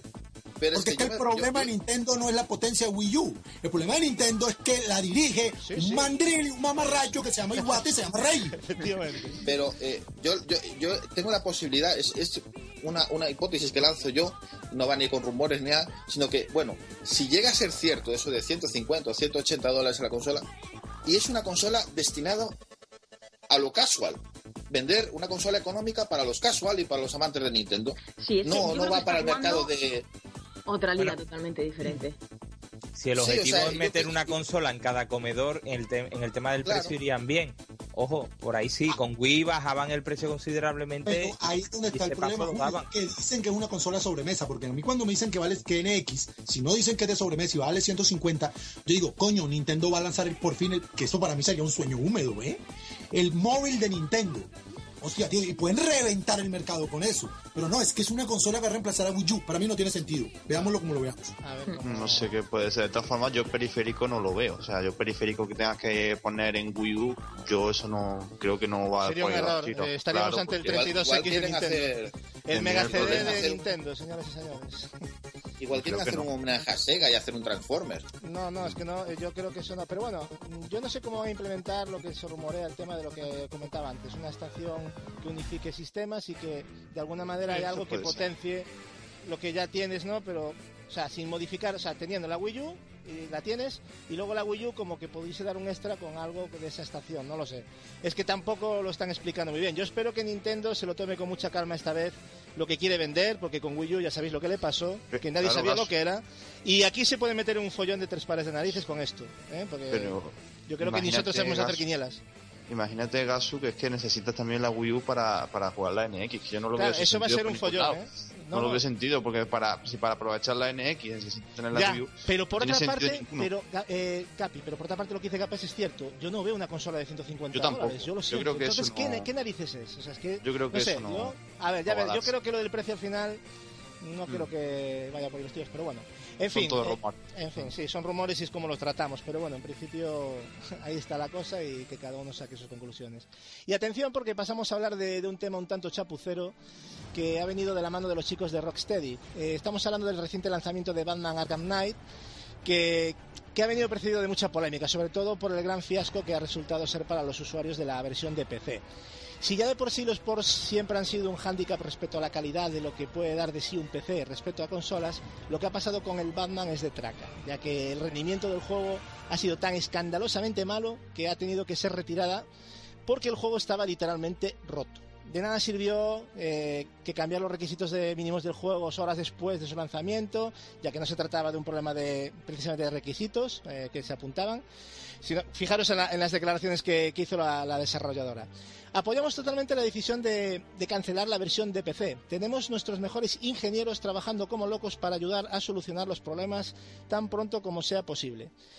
Pese a todo, el juego eh, ha arrasado en ventas, superando incluso Arkham City eh, y pasando eh, por encima del mismísimo de Witcher 3, que son palabras mayores. El estudio ya ha sacado el primer parche para PC, que, aunque arregla muchos problemas, está lejos de rendir como las versiones de PlayStation 4 y One, ya que el juego no llega a los 30 FPS, o sea, no llega a los 30 FPS que en su versión de consola pues se mantienen más que estables. Y lo mejor de todo, han decidido que hasta que arreglen la versión de PC, la versión de One y PlayStation 4 no recibirá ningún tipo de update. Bueno, como no está Edward, que me gustaría haberle preguntado sobre esto, Marcos, ¿cómo has visto el desastre montado con el lanzamiento del juego en PC? ¿Qué, crees que ha sucedido realmente? Eh, algo que vengo diciendo desde hace mucho. Las empresas eh, trabajan específicamente donde está el dinero. Y sé que a los amantes del PC, pues igual les molesta cuando, cuando lo digo, pero la pasta está en las consolas. Y donde lo trabajan muy, muy, muy detenidamente han sido las consolas, tanto One como Play 4. Yo, yo la he jugado, me termina el juego y no he sufrido ningún problema. O sea, ha ido todo como la seda. Hmm. O sea, no, no, no ves ni, ni, bajada de FPS ni nada. Claro. O sea, un juego perfecto. ¿Qué pasa? Que la versión de PC no la, no la ha hecho la, la, la compañía, ha sido externalizada. O sea, quien, quien, quien, ha trabajado no tiene nada que ver con ellos. El, lo que me parece Tengo mal... entendido que eran los mismos de Mortal Kombat, ¿no? Que ya tienen historial también. Correcto, sí. correcto. Y los de barbaridades de Borderlands también. Sí, sí, sí, barbaridades hacen esos chicos. Bueno, ¿os parece sí, bien las o medidas? sea, que por salir del paso, vaya, hazlo tú mismo, que a mí me da la risa. No, ¿eh? pero a mí, a mí lo que me parece mal es que eh, ya eh, incluso lo, lo, lo, dijeron, que ellos cuando lo pusieron a la venta ya sabían que la versión tenía problemas. Hombre, es que lo que sea, tenían que haber hecho es de hecho, de hecho, Marcos, eh, por, ya que lo mencionas, por Kotaku se supo que la Warner conocía todos estos problemas del port para PC desde hacía meses, lo cual es que resulta insultante. Al parecer, eh, gente que estaba contratada para el testeo del juego eh, declararon de manera anónima, y fijaros ya lo que dicen, ¿eh? es valiente por parte de Warner Bros. actuar como si no tuvieran ni idea de que el juego estaba en un estado tan lamentable ha estado así desde hace meses y todos los problemas que hemos visto hasta ahora son los mismos y no han variado desde hace casi un año. Conseguir que funcionara en consolas fue imposible durante meses. Se destinó a casi todo el departamento de pruebas a las versiones para consola, con 90 personas trabajando en ellas, mientras solo 10 se quedaban probando la de PC. Teníamos a testers notificando más de 100 bugs al día. Los desarrolladores arreglaban lo que podían, pero tenían que terminar también el juego. Así que eran increíblemente lentos. Solo cuando el juego estaba acabado y, no se añadían características nuevas, pudieron ponerse las pilas. O sea, la Warner Bros. aún a sabiendas descartó la posibilidad de contratar una empresa externa y personal especializado para la versión de PC, lo cual lo que significó, pues lo que estáis viendo aquí, ¿no? Gapes, ¿qué puedes decir sobre esto? Porque a mí me parece increíble. Eh, o sea. Vergüenza, vergüenza. Pero bueno, ya, ya, ya después de lo que dijo CD Projekt, de que ellos van a leer, y es CD Projekt Red, ellos van a L3 a mentirle a la gente, ¿qué le puede esperar? Si esto, si eso lo hacen las empresas serias, ¿qué le puede esperar a las demás? Eh, nos toman el pelo, saben que los consumidores de videojuegos lastimosamente tenemos poco criterio y lo meto a todos en la en esa bolsa en algún momento. Hmm. Compramos y consumimos como quinceañeras locas desesperadas y salga lo que salga, lo vamos a consumir y vamos a pasar por alto sus errores. Pero lo más triste es que los usuarios de PC se están llevando, digamos, la peor parte de toda el agua sucia que tienen lo dado al videojuego. ¿Por qué? Porque bien dice Marcos, en parte por culpa mismo del usuario de PC, porque los niveles de piratería en PC son una locura. Hmm. Y, y la plata está en PlayStation 4 al día de hoy One y Wii en menor medida. Así que le van a dar prioridad a eso, pero eso tiene un contrapunto y un problema grave, y es que la tecnología avanza a paso agigantados en PC. Así que estamos capando las posibilidades tanto creativas como tecnológicas del videojuego en pro de ofrecer un producto lo más campesino posible. Y a mí eso me avergüenza, y me avergüenza mucho como usuario. No solo de PC, si yo fuera usuario de consola también estaría molesto. ¿Por qué? Porque tú ves The Witcher 2, la Enchant Edition esta de, de 360, y es tan la polla es porque la de PC es brutal y metieron lo más que pudieran en un trabajo magnífico sí. a esa conversión. Si la de PC quizás no hubiera sido tan ambiciosa, quizás la versión de 360 tampoco sería tan potente. O sea, el, PC arrastra y fue así históricamente de una u otra forma tecnológicamente a las consolas. Y ahora, y ahora estamos en esta actitud lamentable de las empresas. Es una tristeza. Bueno, ahora arrastran, pero Julio, eh, está claro que las consolas mandan, ¿no? O sea, ya no hay de, duda alguna. Si antes mandar la teníamos... dinero y mandar inversión, Gasu. Claro, claro. O sea, ¿dónde es está que la si pasta... yo te pago para que me haga el juego, como mi juego va a tener un fallo, o sea... Es que es lógico, es que volvemos otra vez al lamentable caso de la piratería. Sí. No, no, y, no, claro. y llamamos a las cosas por su nombre. O sea, si aquí la gente se piratea los juegos en masa. Pero, ¿sabes, Julio? ¿Sabes cuáles son los que más se echan la mano a la cabeza con estos por de mierda? Los que se lo bajaron por torrent tienen más huevos todavía. Tú vas a los foros y se quejan de la pirata, de cómo este juego, el usuario de PC se respeta y tal, y vas a su casa y tiene un tambores de CDs quemados. Eh, Eso es lo más. Entonces, Pero, pero, Gapex, es que yo he visto casos de, de tal vergüenza que, que muchos no se dan cuenta de esta metedura de pata. O sea, a veces, a veces, esta gente que se va de tester de juegos y, de- y se, que se queja y que está bajando de torrent, no se dan cuenta de que la versión pirata, cuando la ejecutan, Ah, eso tiene sí. problemas y la original bicho. no. Y luego Y hacen el vídeo correspondiente hablando de los fallos y están Sí, sí, probando una sí. pirata. Y hay que tener poca vergüenza para hacer eso. Y no voy a dar Pues, nombres. ¿No lo desarrollan a la vez o qué? No entiendo. Es No, decir, los, claro. Es que deberían de asalariarlo. los juegos No, es que, multiplataforma tendrán desarrolladores de PC, desarrolladores de, de- de PlayStation 4. y no entiendo. Ah, el problema ha sido, yo creo, el mandárselo a otro, tal vez. Correcto. Es que aquí la, que- la que se está llevando las castañas y los golpes es, eh, es eh, Rocksteady, pero quien hizo el, el juego, o sea, quien, quien trabajó el- en la versión de PC, no, no, no fueron ellos. O sea, quien tenía ver, que llevarse la- de- los golpes es Warner. Aquí quien decidió fue la Warner. Que fue la que, la que maneja los recursos y dijo Correcto. 90 palas de consolas y, el- y 10 personas aquí, mirad la de PC y haced lo que podáis. Sí. ¿Qué es lo que ha correcto, pasado? correcto. Eso es lo igual que ha que ha pasado. cagado la- con la figurita, la, con las ediciones, igual que la ha cagado en eso.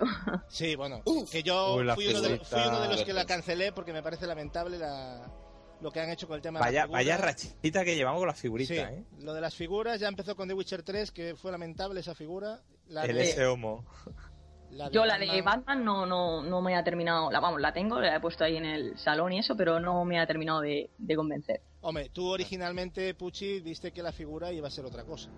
Yo por lo menos Sí, vi sí, eso. sí.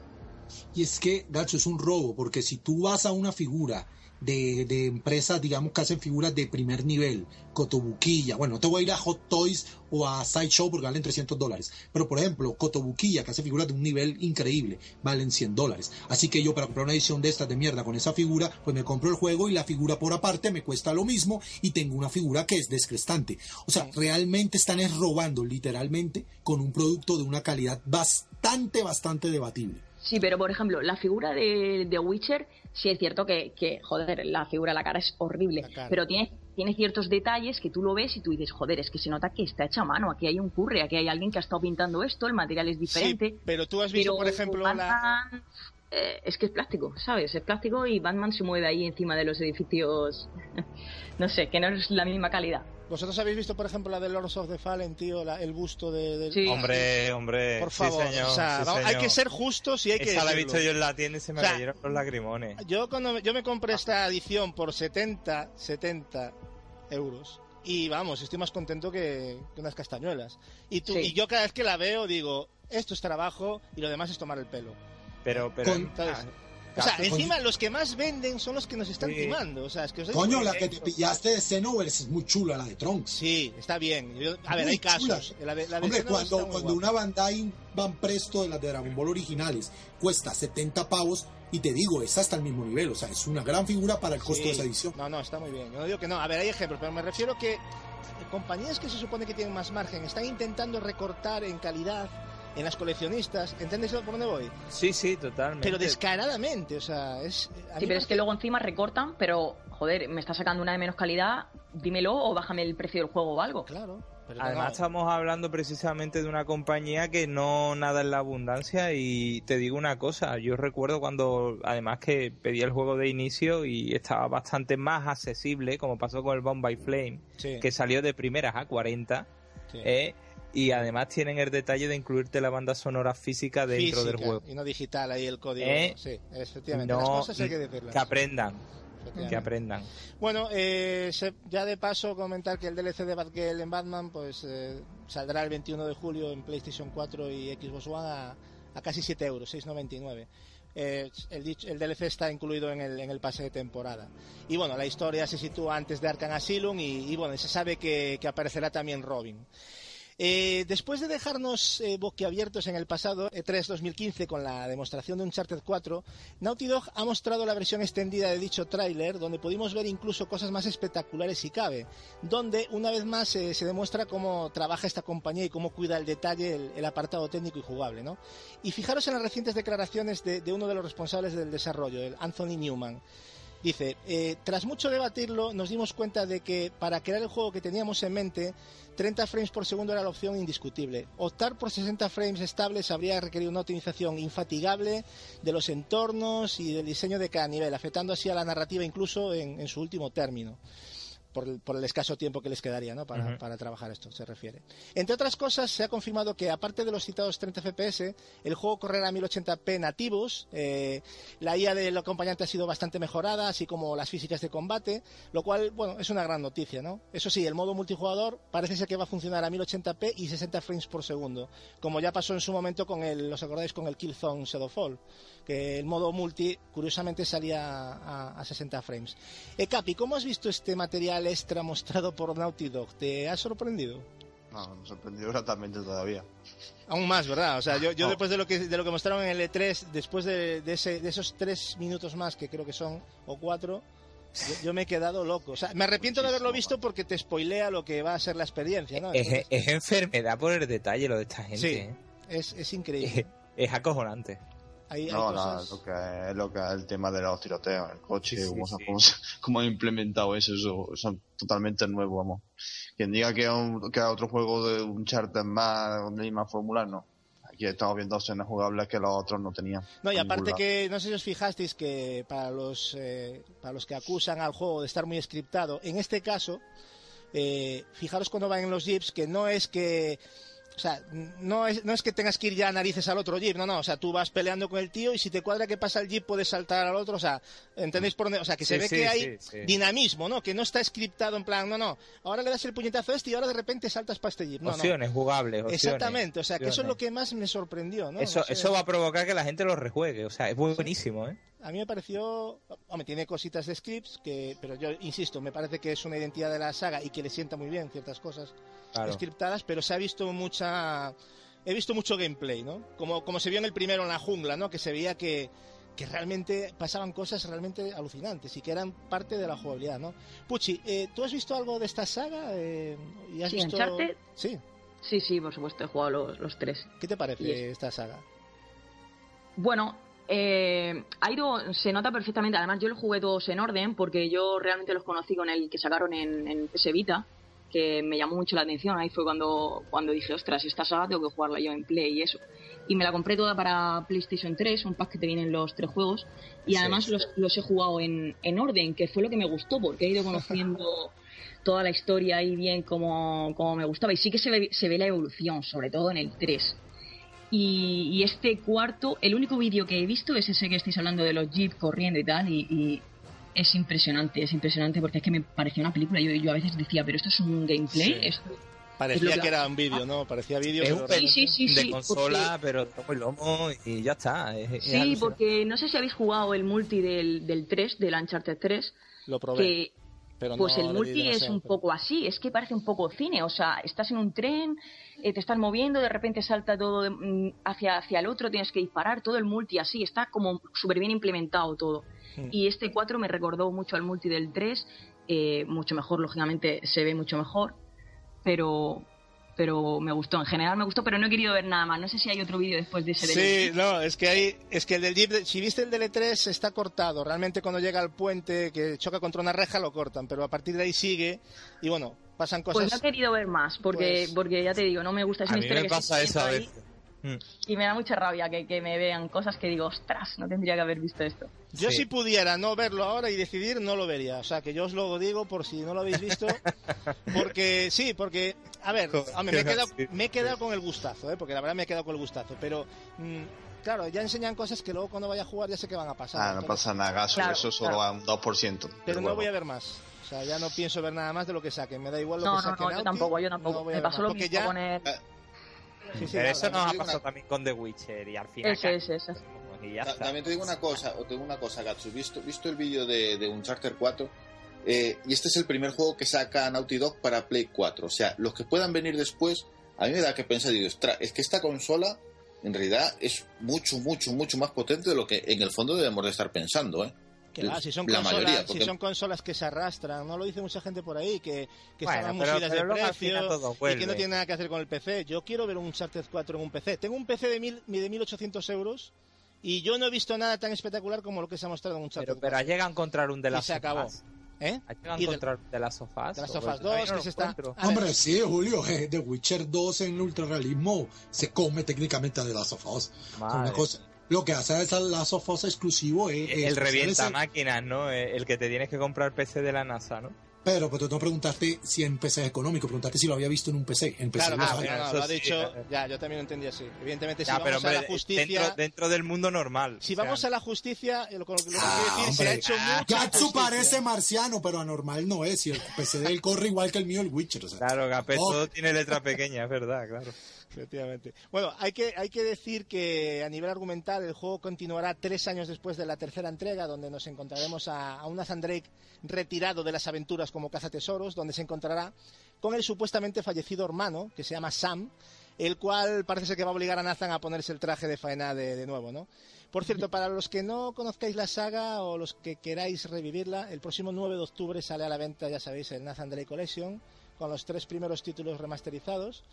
Y bueno, respecto al 4, solo sabemos que saldrá en 2016, aunque todo apunta que será en el primer trimestre de- del año. No sé si alguien más quiere comentar algo aparte de esto antes de pasar a la siguiente noticia, porque no sé si quedó. No, alguien no está, no está aquí quien se lo va a comprar seguro, así que, claro. No, eh, ya, Edward. Res- Reservado.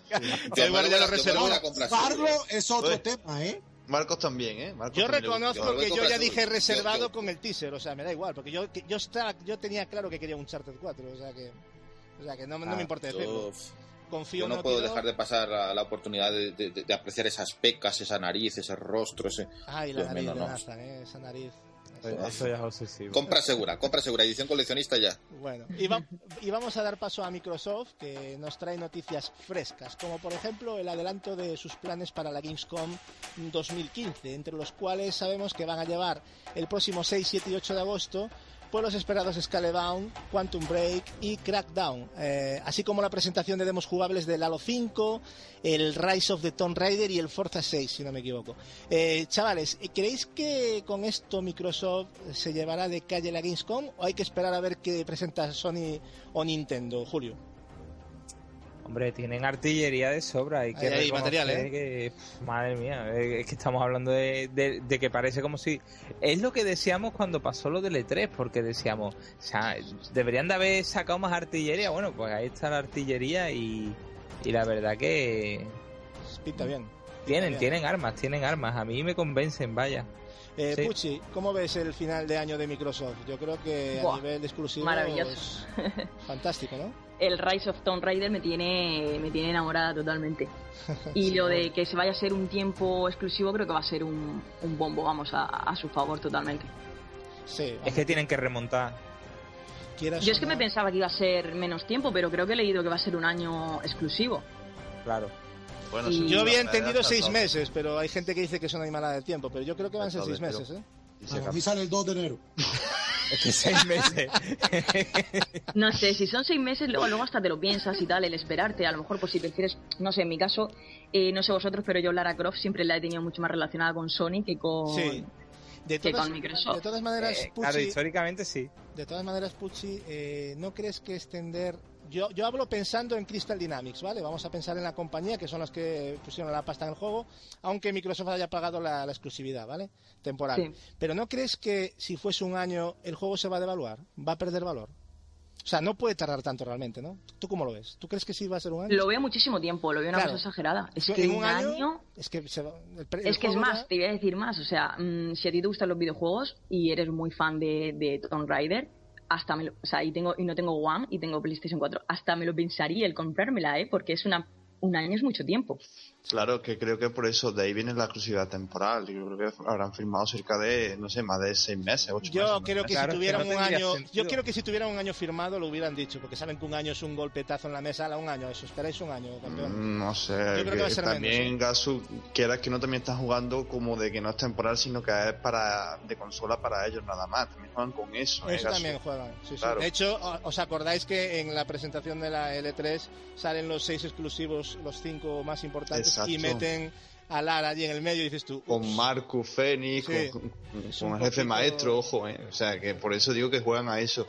Y en cuanto a que se va a devaluar, pues no tiene por qué. Imaginaos que puede salir una, una edición completa con, con dos DLC o un DLC grande, ¿no? Que, que expanda mucho la experiencia y no sé. Mm. Bueno, el el- lo de devaluar es relativo porque eh, no sé si, por ejemplo, Ah. os acordáis de Watch Dogs en, en, en Wii U, por ejemplo, Sí, sí, sí. no lo tardó mucho tiempo en salir y yo personalmente, por ejemplo, estaba empeñada en quererlo en Watch Dogs porque por el tema del gamepad dije, joder, Sí. es que si este juego lo implementan aquí en el gamepad va a ser Hombre, lo que vendían del tema de la telefonía, el hackeo, yo creo que Claro. perfecto a Wii U, ¿no? O sea, Claro, por eso me quería esperar y luego cuando he querido comprarlo realmente tampoco, o sea, no me lo he encontrado en Porque todo el mundo lo tenía nada, así. nada. Y porque el juego ya está devaluado de- desde el principio, ¿eh? ese juego ya estaba muy devaluado. Han, han dado mucha hostia. pero tiene, bueno. tiene defensores y tiene grandes críticos. Claro. Es un juego que dividió bastante, ¿no? Yo creo que encuentras a gente...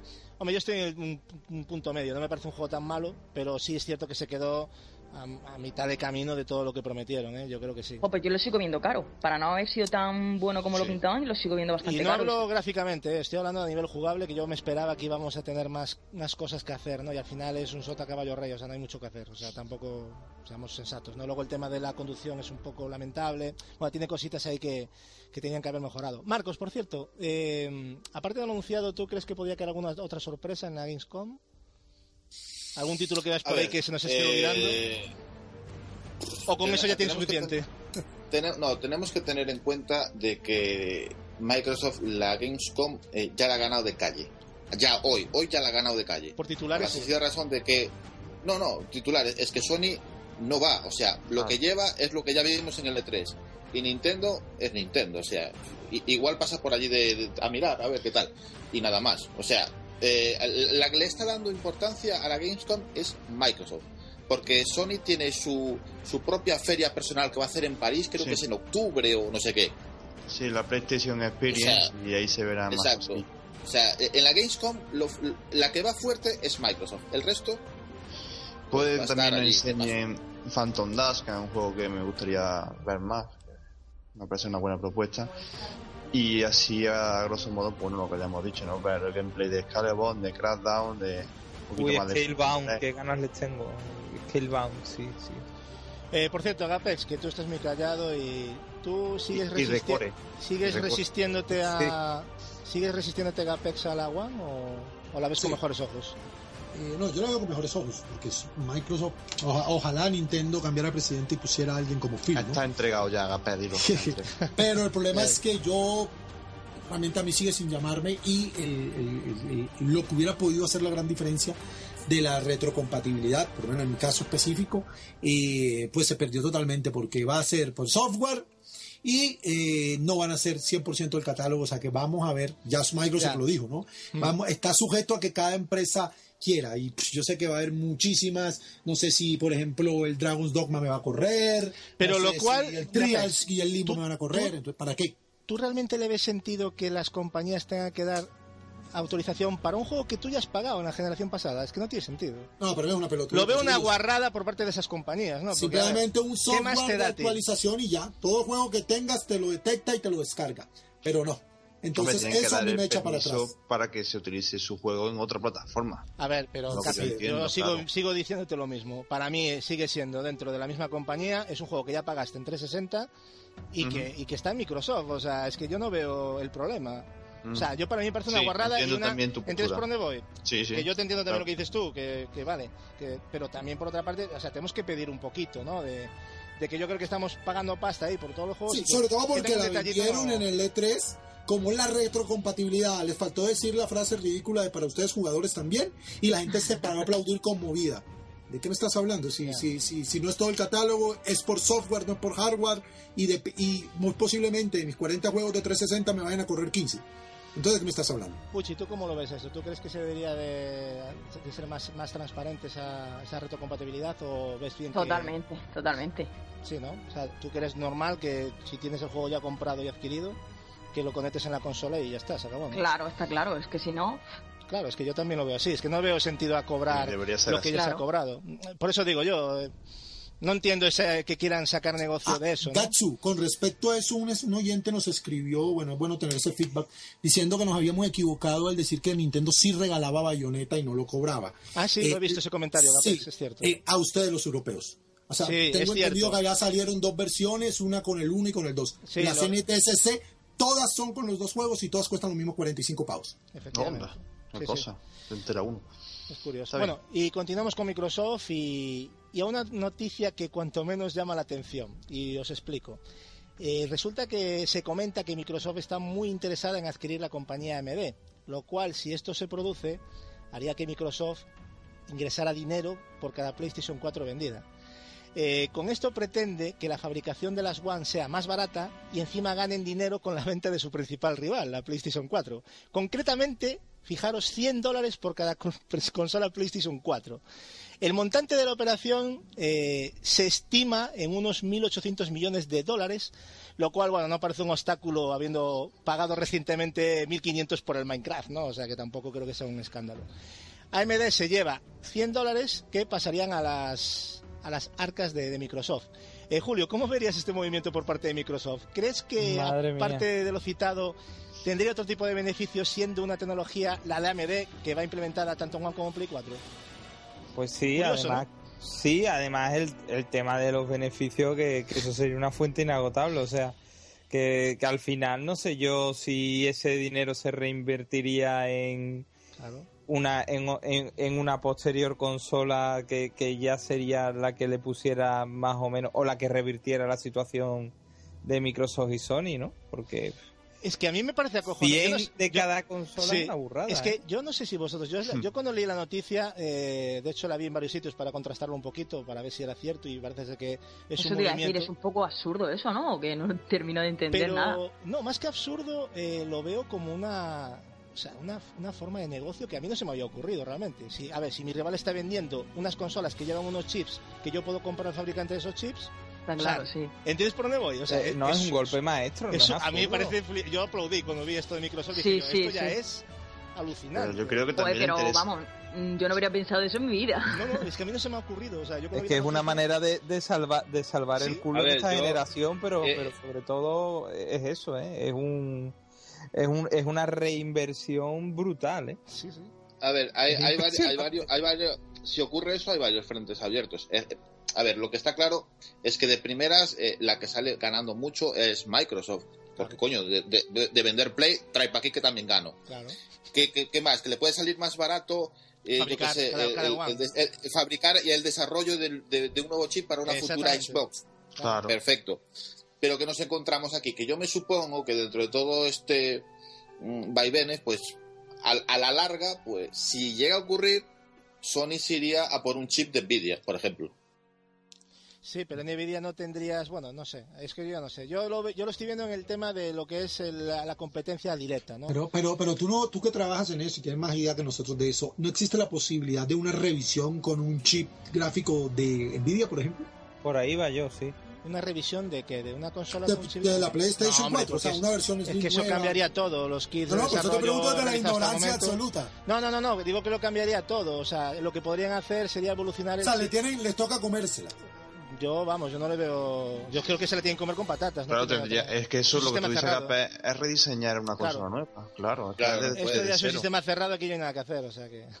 Es, es como Pero- decir, bueno, ahora, ahora eh, AMD es mía y voy a hacer un chip un poco mejor para mi One. Claro, pues ¿qué Eso pasa? es, eso que, es, los, eso que es lo que los- yo- que los juegos nuevos no le van a valer a los, a, a los de las consolas viejas. Pero la aparte de eso, lo que yo veo es que lo, lo que lo que le interesa también a AMD como compañía, lo que vende en, PC y demás, lo interesa bastante. de, todas de, de todas, Por- de todas maneras, de, de todas maneras, el, el- es, es un cierto, en lo que es tarjetas gráficas y chips gráficos, es en cierta manera un monopolio, porque solamente existen dos, Claro. que tienen todo el mercado. Todo el mercado solamente existen dos, Nvidia y AMD. Y Microsoft solo, a ver, eh, estamos hablando de compañías que son, que, que- que- que se mueven cantidades enormes de dinero. Solo Microsoft va a pagar eh, mil millones por AMD. 800. Me, parece A me mí no me parece mucho dinero, insisto, Marcos. Es más, me pagado- parece han pagado por- A mí me, me pa- me ha parecido poco, es muy Para lo poco. Y sobre no todo viendo lo que estábamos calculando, si, si estiman ganar 100 dólares por cada consola vendida, y solo estamos hablando de Play 4, porque AMD... Haces la cuenta y es una claro, obscenidad. Yo creo que con el tiempo se reinvierte ese dinero, vamos, se reinvierte. Es, más, es más, Gatsu. eh, aparte de esa noticia, hace poco también leí una noticia donde la propia AMD está pensando en reestructurarse. Sabes que eh, eh, AMD tiene juntas, eh, antes estaban separadas, tenían nombres distintos, tiene juntas lo que es los microprocesadores y las tarjetas gráficas, que es todo AMD. Pues quieren dividirla. O sea, que ¿Otra eh, las tarjetas gráficas sean, sí, que las tarjetas gráficas sean una cosa. Si se han unificado chips, ya precisamente para, para evitar eso, y ahora quieren volver para atrás. Claro, pero ahora, por, por parece ser que pérdidas No, que han tenido, están, están viendo que quieren dividirla porque hay una parte que yo no sé si son los chips o las tarjetas gráficas que tienen mucho beneficio, mientras que la otra no. No sé cuál de las dos es. Y quieren dividirla. Pero claro, si ahora entra Microsoft y quiere comprar, se está, se está montando ahí un percal con AMD que no es ni A mí normal. por lo de pronto me parece que invertir en una tecnología que fabrique chips y que se estén metidos, en- a mí me parece perfecto para una compañía que se va a dedicar a, fabri- a hacer consolas. O sea, para un Claro. futuro pueden sacar una consola, imagínate, un procesador que es exclusivo y que es de Microsoft, o sea, que paga AMD y PlayStation 4 tendrá que buscarse la vida.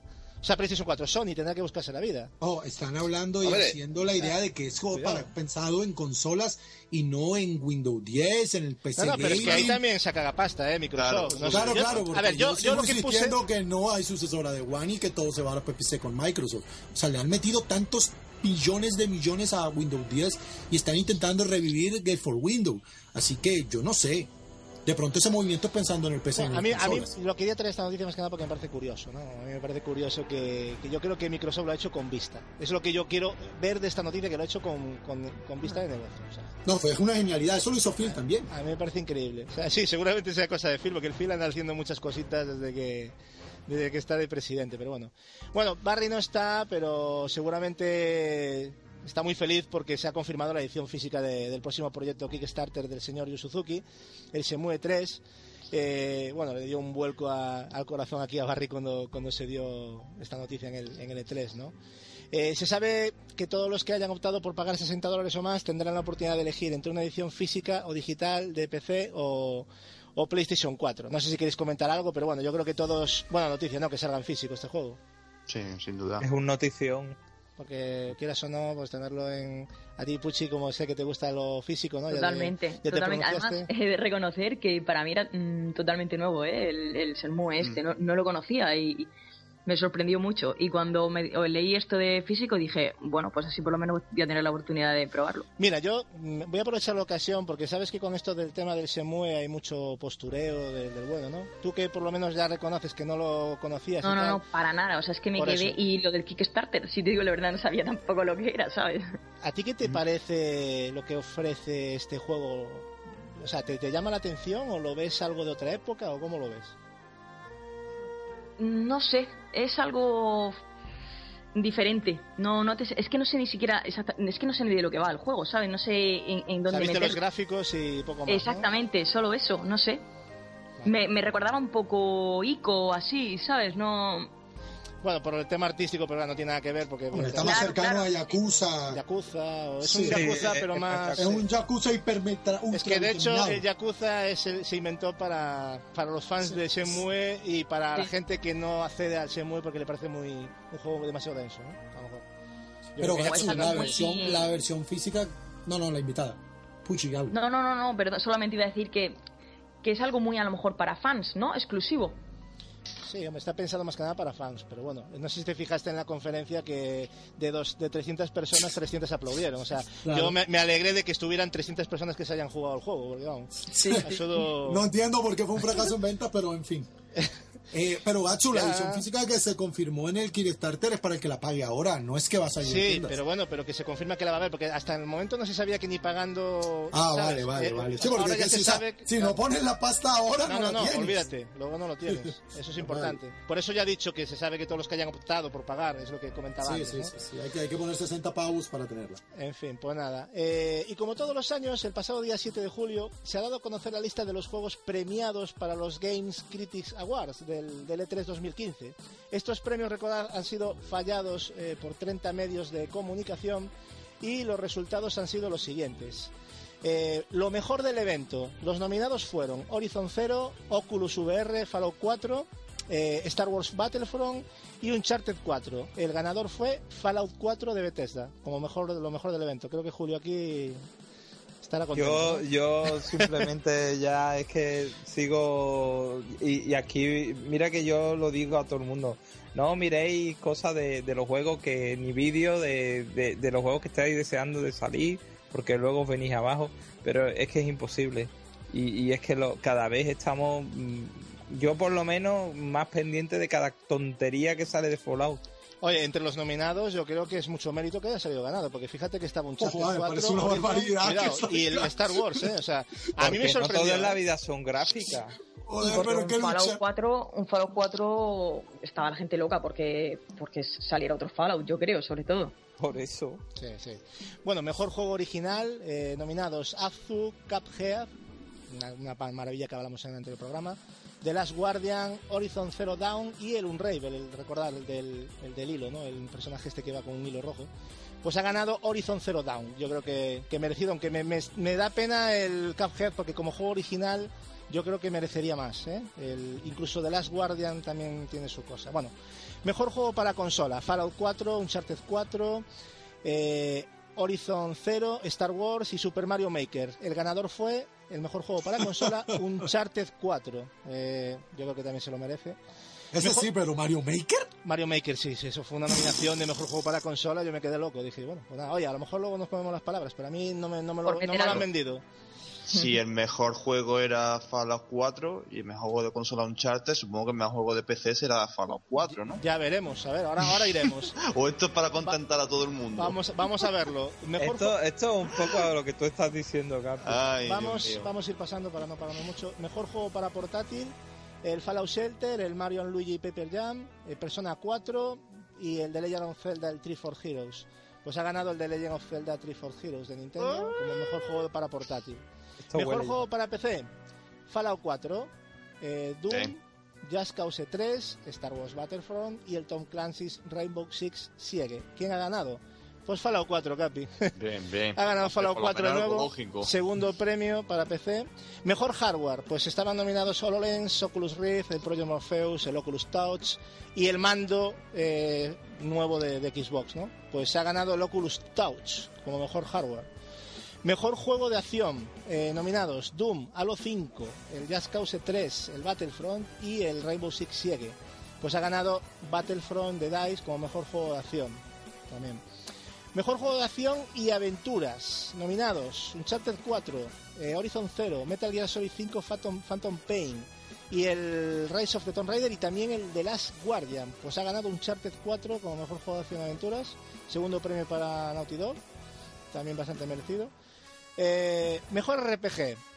Dark Souls, nominados Dark Souls 3, Fire Emblem Fates, Fallout 4 de nuevo, Mario Luigi Paper Jam, eh, Sword Coast Legends y el Wizards of the Coast.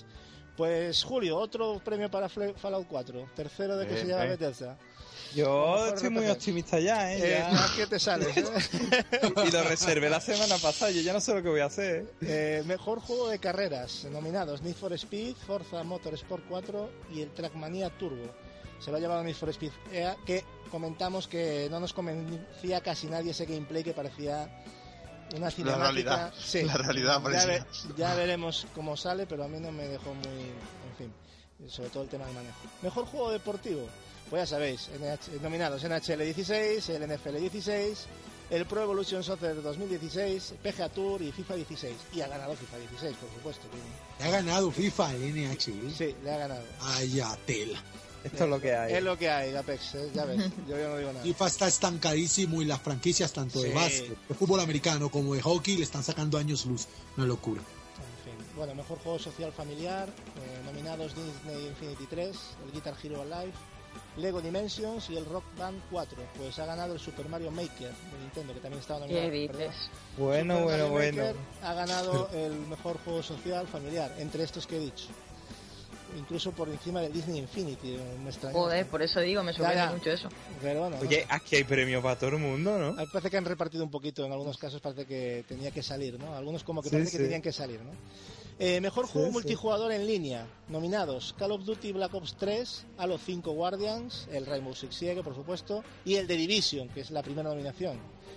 Pues ha ganado el Battlefront, que se lleva el segundo premio también. Ah, pues así está más claro que la Estaba muy claro, yo, yo, yo lo tenía claro, este sí lo tenía claro. eh, yo Mejores creo- rocas de la historia del videojuego. Battlefront también se lo tenía que ganar. Está bien que no se lo lleve por una vez el Call of Duty, porque joder, se lo daba No, tío, y es que ese juego si sale como se ve, es puta Claro, y, como- y ya, y ya no es como se ve, Gapes, es que es como se juega. O sea, es que ya se está viendo que eso Claro. es una maravilla. O sea, eso va a ser. Calla, que alguno está pensando comprarlo en Play 4, trayendo Eh, PC. ¡Sí!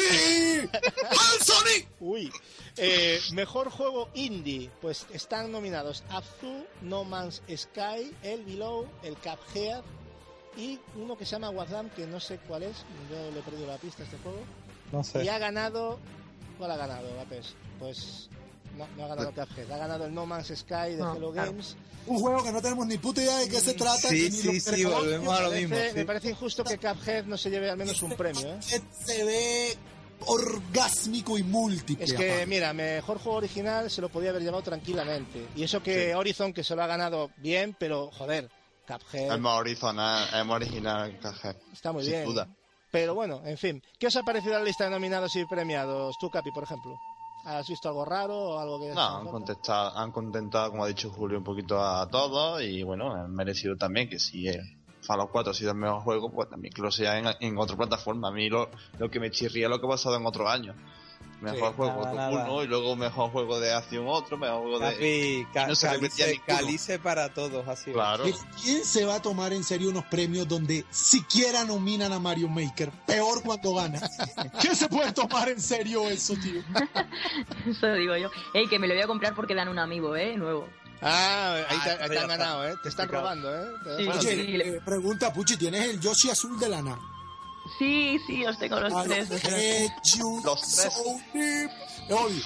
Pero que Me faltaba enviado- el rosa, pero le lo he conseguido el verde, creo. No, el azul a Javi, ¿no? Se lo has enviado. Eh, no, a Javi le he enviado el, el, el pack entero, la edición que venía el juego con el Yoshi verde, ese Sí. que es exclusivo. El Y verde, yo tengo amigos como Marcos y ¿Has Capi, qué vergüenza por Dios santo. sí. Me hice con dos, me hice con dos ediciones y sabía que él la quería y se lo dije si la quería y tal y se la mandé.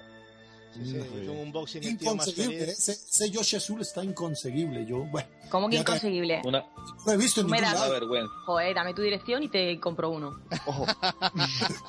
¿Y dónde lo viste? ¿Está en la más? No, es que no está. Sí, sí está, sí está. Tengo mis Vale, contactos, que los No, no, consigo creo todos. que esta chica tiene Vamos contacto. con- Ya os- Madre mía, aviso que A- sí, a- sí, a luego en privado, si queréis, ¿A, a- a- alguien le parece, a- Ya. a alguien le parece medianamente normal o lógico un producto que ha salido escasamente una o dos semanas y sea imposible de comprar? Pero es que Nintendo, tío, ¿Por qué es hermoso? lo que hemos Este- hablando. No, ese no, Yoshi azul es hermoso. Será hermoso, pero, ¿Qué quieres el- que haga? pero las tiradas Gapex son las que son. Y Es eso- una barbaridad. Nintendo. Las tiradas también son hermosas. Hombre, las tiradas que mete Nintendo eh, son un poquito criticables, pero bueno, ya Bueno, de este tema últimamente mejorado un poquito, ¿eh? Están reponiendo algo de amigos Sí. y últimamente he mejorado un poquito, pero aún así eh, los especula- especuladores siguen ahí, siguen ahí. Es más difícil encontrar amigos que amigos, o sea, hoy en día. o sea Sí. Marcos, algo que decir sobre que te vi muy callado durante los premios. eh, ¿Has visto algo que te haya chocado o algo que te ha hecho en falta? No, para mí han sido una chupinada. Mira, a ver, yo lo sabía, yo lo sabía. A mí lo que me ha chocado a lo del Triforce Hero, pero bueno. Sí, también otro, Mejor bueno. juego de portátil. Fueron de hecho los dos únicos de Nintendo, ¿eh? ¿Qué os Ujú. parece? Eso es un poco fracaso, ¿no? Eso, de- Ah, eso viene a ver un poquito... Si ponían al otro eran los putos capos. Hombre, si ponen el Metroid yo ya, ya no saco ni, ni la noticia ya. O sea, ya, pero unos genios, ya ni Nacho Ortiz hace eso. Pero bueno. Bueno, y siguiendo la moda del crowdfunding, eh, los chicos de Lab Zero han desvelado su próximo proyecto, un action RPG llamado Indivisible, que está inspirado en títulos como el Val- Valkyrie Profile y el Super Metroid, y en el que formarán parte como el propio Hiroki eh, Kikuta, ¿no? O algo así se llama este fenómeno, que es el compositor de- del Secret of Mana. Ese tío es un fenómeno. El, el juego será puesto en Indigo Indiegogo, no sé cómo es, vale, es Indiegogo creo. Eh, el próximo mes de septiembre y bueno, vendrá acompañado de, de una beta jugable. Del juego poco se sabe, salvo que estará inspirado en la mitología asiática y, y, bueno, que su protagonista será una chica llamada Agna que buscará respuesta al origen de sus propios poderes, ¿no? ¿Alguien de vosotros ha visto algo de este juego, del Indivisible? Ya que No, sois tan no, RPGeros. ¿Eh? Primera ¿Os he noticia, Gaso. No, no Me acabo idea. de enterar y aparte menciona que tiene algo que ver con Valkyrie y tiene, ¿eh? porque esto de una Ah, sí. chica que quiere descubrirse Eso. es lo mismo de Lenet, ¿eh? que no tiene memoria y tal y Ajá. mitología eh, escandinava y esta oriental. Ya mismo voy a buscar qué coño es eso porque no tenía que- idea. Así que, Puchi, apúntatelo también porque... Me lo acabo de apuntar, ¿eh? Te lo juro, acabo de apuntarlo porque no, Sacar no sabía yo, nada. yo he estado mirando y pinta bien, ¿eh? O sea, y no es un juego que se haya sabido mucho de él, por eso también quise traer la noticia. Y Pero cuando, dices lo de Valkyrie es que, que tiene influencia o que está hecho por está parte inspirado, del está inspirado Ah, en, va. ese- en- en títulos. Es que es magnífico, los dos, las dos entregas son magníficas. Y luego hay gente que ya te digo, que forman parte del desarrollo como, bueno, gente como que trabajó en el Secret of Mana, ¿no? Aunque sea a nivel compositor, pero vamos, que hay gente detrás que, que, que puede prometer, ¿no? Así que vamos a dejarlo ahí y para que toméis nota simplemente, ya que no hay mucho más que hablar. Yo tampoco conozco mucho, simplemente vi la noticia y, y lo que os he contado, ¿no? Bueno, y volvemos con Microsoft eh, de nuevo y con una buena noticia, ya que se ha realizado una rebaja de precio provisional del Xbox One hasta el próximo día 31 de julio, donde podremos encontrar la consola por 359 euros. Eso sí, la oferta está limitada en nuestro país a tan solo 2.200 unidades y es aplicable solo a los packs de The Witcher 3 y que no tienen Kinect, ¿vale? Eh, se ve que Microsoft quiere aprovechar el tirón que tendrá este segundo trimestre, ¿no? Con los lanzamientos exclusivos que dispondrá, como Halo 5, eh, bueno, el Tomb Raider, el, Forza 6, bueno, ya hemos hablado, ¿no? Incluso también que no nos olvidemos del, del pack Rare Replay, ¿eh, Apex? Así que yo creo que ese también es un, un buen exclusivo. ¿Qué os parece esta oferta de Microsoft, Capi? Tú, por ejemplo, Nada, magnífica, pero incluso las que están haciendo también las tiendas, ¿no? Por ejemplo, Sí. Creo que ya, ya, estaba... por eso digo, esta es de Microsoft, las tiendas ya, claro, luego tienen otra cosa. Sí. Lo- Sí, hombre, está bien, una bajada de precio considerable, eh, 50 euritos, bueno, 40, pero bueno, como si fuese 50 Pero- también. Y, y claro, traerla con The Witcher 3 o traerla con, con Batman, no sé si la traerán, pues... Parece que solo va a aplicar a los, a los, a los packs, como he dicho, de The Witcher 3 De The y, Witcher. que no tienen Kinect. Lo que pasa es que quizás eh, creéis que deberían de extender más el tiempo y las unidades, porque 2.200 unidades, Puchi, ¿cómo lo ves? ¿No te parece una miseria? 2.200 Es muy poco, muy poco. Para Pero España, ¿eh? Digo para España, ¿eh? Sí, sí, sí, en España, en España. No sé, me parece una cifra pequeña, pero bueno, todo lo que sea hacer una rebaja, mm, yo siempre he sido partidaria de que si puedes y lógicamente te gustan los videojuegos, tienes que tenerlas todas. O sea, el hacerlo más accesible a todo el mundo, perfecto. Claro. Efectivamente, Los demás, No, y después de después del gran E3 de Microsoft, pues se ha visto en las ventas, ha bajado mucho, ha subido mucho No, en a- España. A mí, Sí, sí, sí, ha subido el doble de las ventas, eh, he leído esta mañana, creo.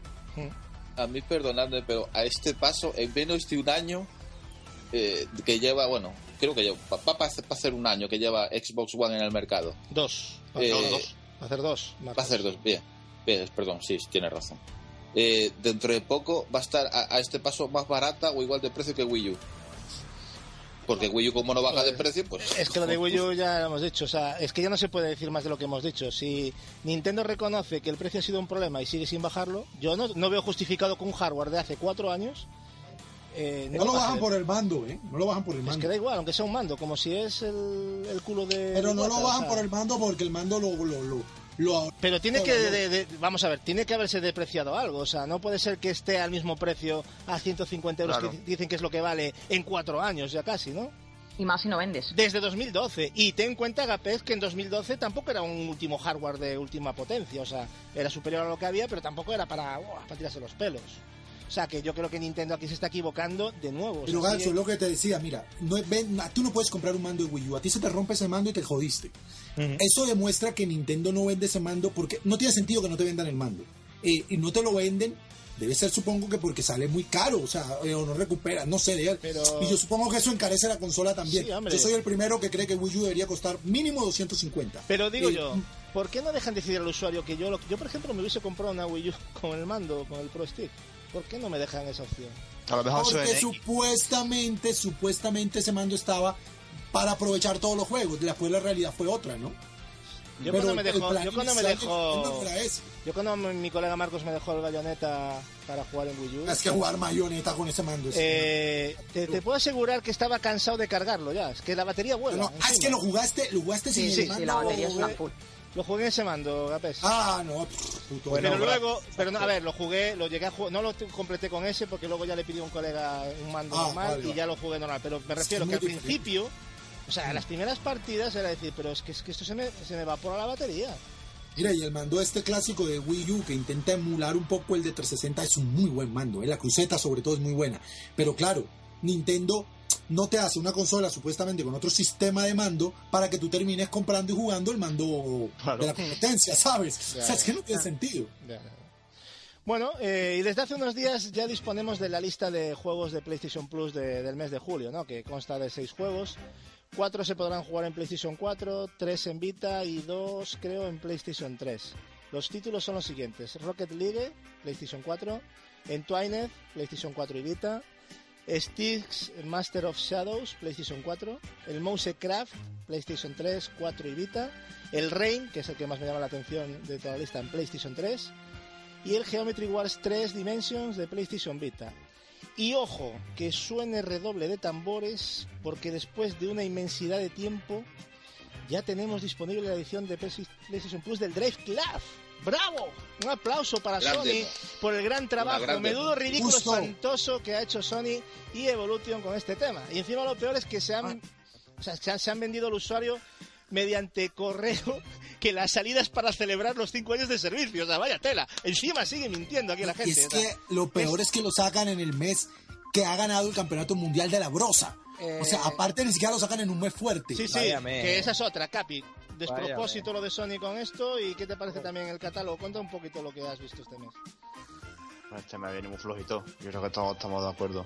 Sí. No, no es lo que esperábamos, ni mucho menos después de la 3 y demás, pero bueno, es lo que hay. Eh, lo que tú has dicho, el Rain quizás un poquito que, que más llame por la propuesta y tal, darle una oportunidad.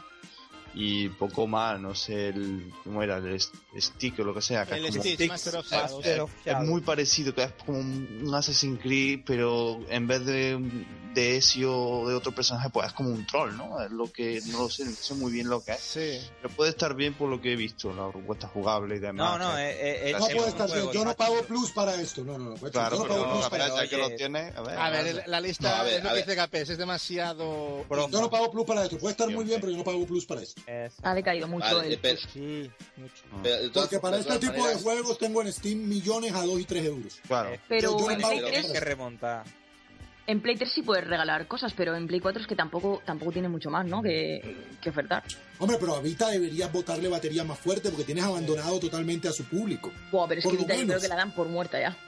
Hombre, yo Por creo eso que, regala, mucho, aprovecha para regalar juegos. Eh, eh, Gape, Gape, yo creo que mucho mejor jugar con indie que los que han dado en PC Plus, ¿eh? Mucho sin mejor duda. Uf. en el catálogo Pero de PS4. Pero tú, Gapes, has jugado Rain. Rain... No, no, yo sé que Rain está. Vale, Te va a gustar, eh, Rain, eh. prosa, pero de todas maneras, eh, Marcos, sabemos que esto no es lo que espera- esperamos de Plus. Yo, no me digas eh, que tú eh, esperabas no, con es ansia este mes para jugar Rain. O sea, no, vale. Pues No, pero yo, yo, yo sabía que cuando después de, del no mes anterior, a ver, yo sabía, a ver, no- cuando llega el E3 siempre te lanza un juego potente, en este caso fue el del Metal Gear, y siempre pasa que al, al mes siguiente es un mes eh, que te dan broza, literalmente. Ha pasado ya el año pasado y, y el anterior, o sea, siempre pasa igual, o sea que tampoco no me esperaba nada de este peso. Es, es más, el Drive Yo, Crap yo en Vita siempre espero que lancen buenos juegos. Vita está muerta. Mira. A Vita la mantiene viva el Plus, Marcos. Sí, yo creo que sí, ¿eh? Espero persona, más. Yo, yo estoy de acuerdo con la invitada, con Pucci, con PlayStation 4, vale. La- Las posibilidades en PlayStation 4 cuando tiene los juegos en el mercado son más limitadas. No estoy hablando de indies, de AAA. Pero Play 3 Tiene muchísimo. Pues tiene muchísimo. Tiene para dar y tomar. locura. Yo tengo ahí 107 juegos físicos, o sea que bastante hay para dar. Claro, y, y Vita, es que Vita alimentala con todos los juegos que salieron, porque es que la gente ya no te va a comprar juegos en Vita y o sea, por lo menos darle la alegría a aquellos que apostaron por la consola. Claro. pues que vuelvan a repetir juegos, A porque ver. ya en su día, Claro, en su día es que tuvieron gratis el Uncharted, el Sí, Gravity, porque encima luego te los quitan. Pero claro, es que el, pro- el problema es que tampoco tiene tanto catálogo de AAA, con lo cual tendrían que volver otra vez al principio y venga, vamos a volver a poner este gratis, otra vez Claro. este, otra vez gratis. Es, vol- es- volver a otra vez. Es que no tiene tantos títulos AAA como para decir, vamos a, ver, a- a- a- aquí a darle ilusión a la gente con Vita. No tiene tanto catálogo. Lo que te sacan son nuevos indies, nuevos indies, nuevos indies. Claro, es que no puedes sacar otra cosa que- para Vita. No hay bueno, más. yo ¿Qué- qué creo que siempre hay donde rascar, incluso en Vita, ¿eh? Podríamos hablar de títulos, pero bueno, eso que no les dará la gana o porque no se por de acuerdo con las compañías que no lo quieren ceder gratis, eh, llamarlo como queráis, pero evidentemente hay. El catálogo de Vita es muy desconocido, ojo, o sea, tampoco es tan malo, la, fin- la gente se debe pensar que hay 40 juegos, no, están muy equivocados. Hay un catálogo, mm, sobre todo Japón y... Eso, eso está te iba a claro. decir, pero aquí en España, Claro, Pero- pero en Europa muy poco, eso- pero... Pero vamos, hay cositas, me refiero a eso, Puchi, Eso ¿entiendes? sería ya tira de Play Asia, ¿eh? Y de... Claro. ¿Sabes lo que te digo, si no? O sea, tiras de de ahí mirar ya- el otro mercado y la gente no que- mirar otro mercado. Bueno, ¿alguien tiene algo más que decir antes de acabar ya con las noticias? ¿Algo sobre esto? ¿Finalizamos? Bueno, pues en fin, vamos a dejar por ahora las noticias y finiquitar este primer bloque porque el análisis de hoy nos pide paso. Un análisis de un videojuego que cierra una gran saga y que la convierte, digamos, en una trilogía para, para el recuerdo. Señoras y señores, con todos vosotros, The Witcher 3 Wild Hunt.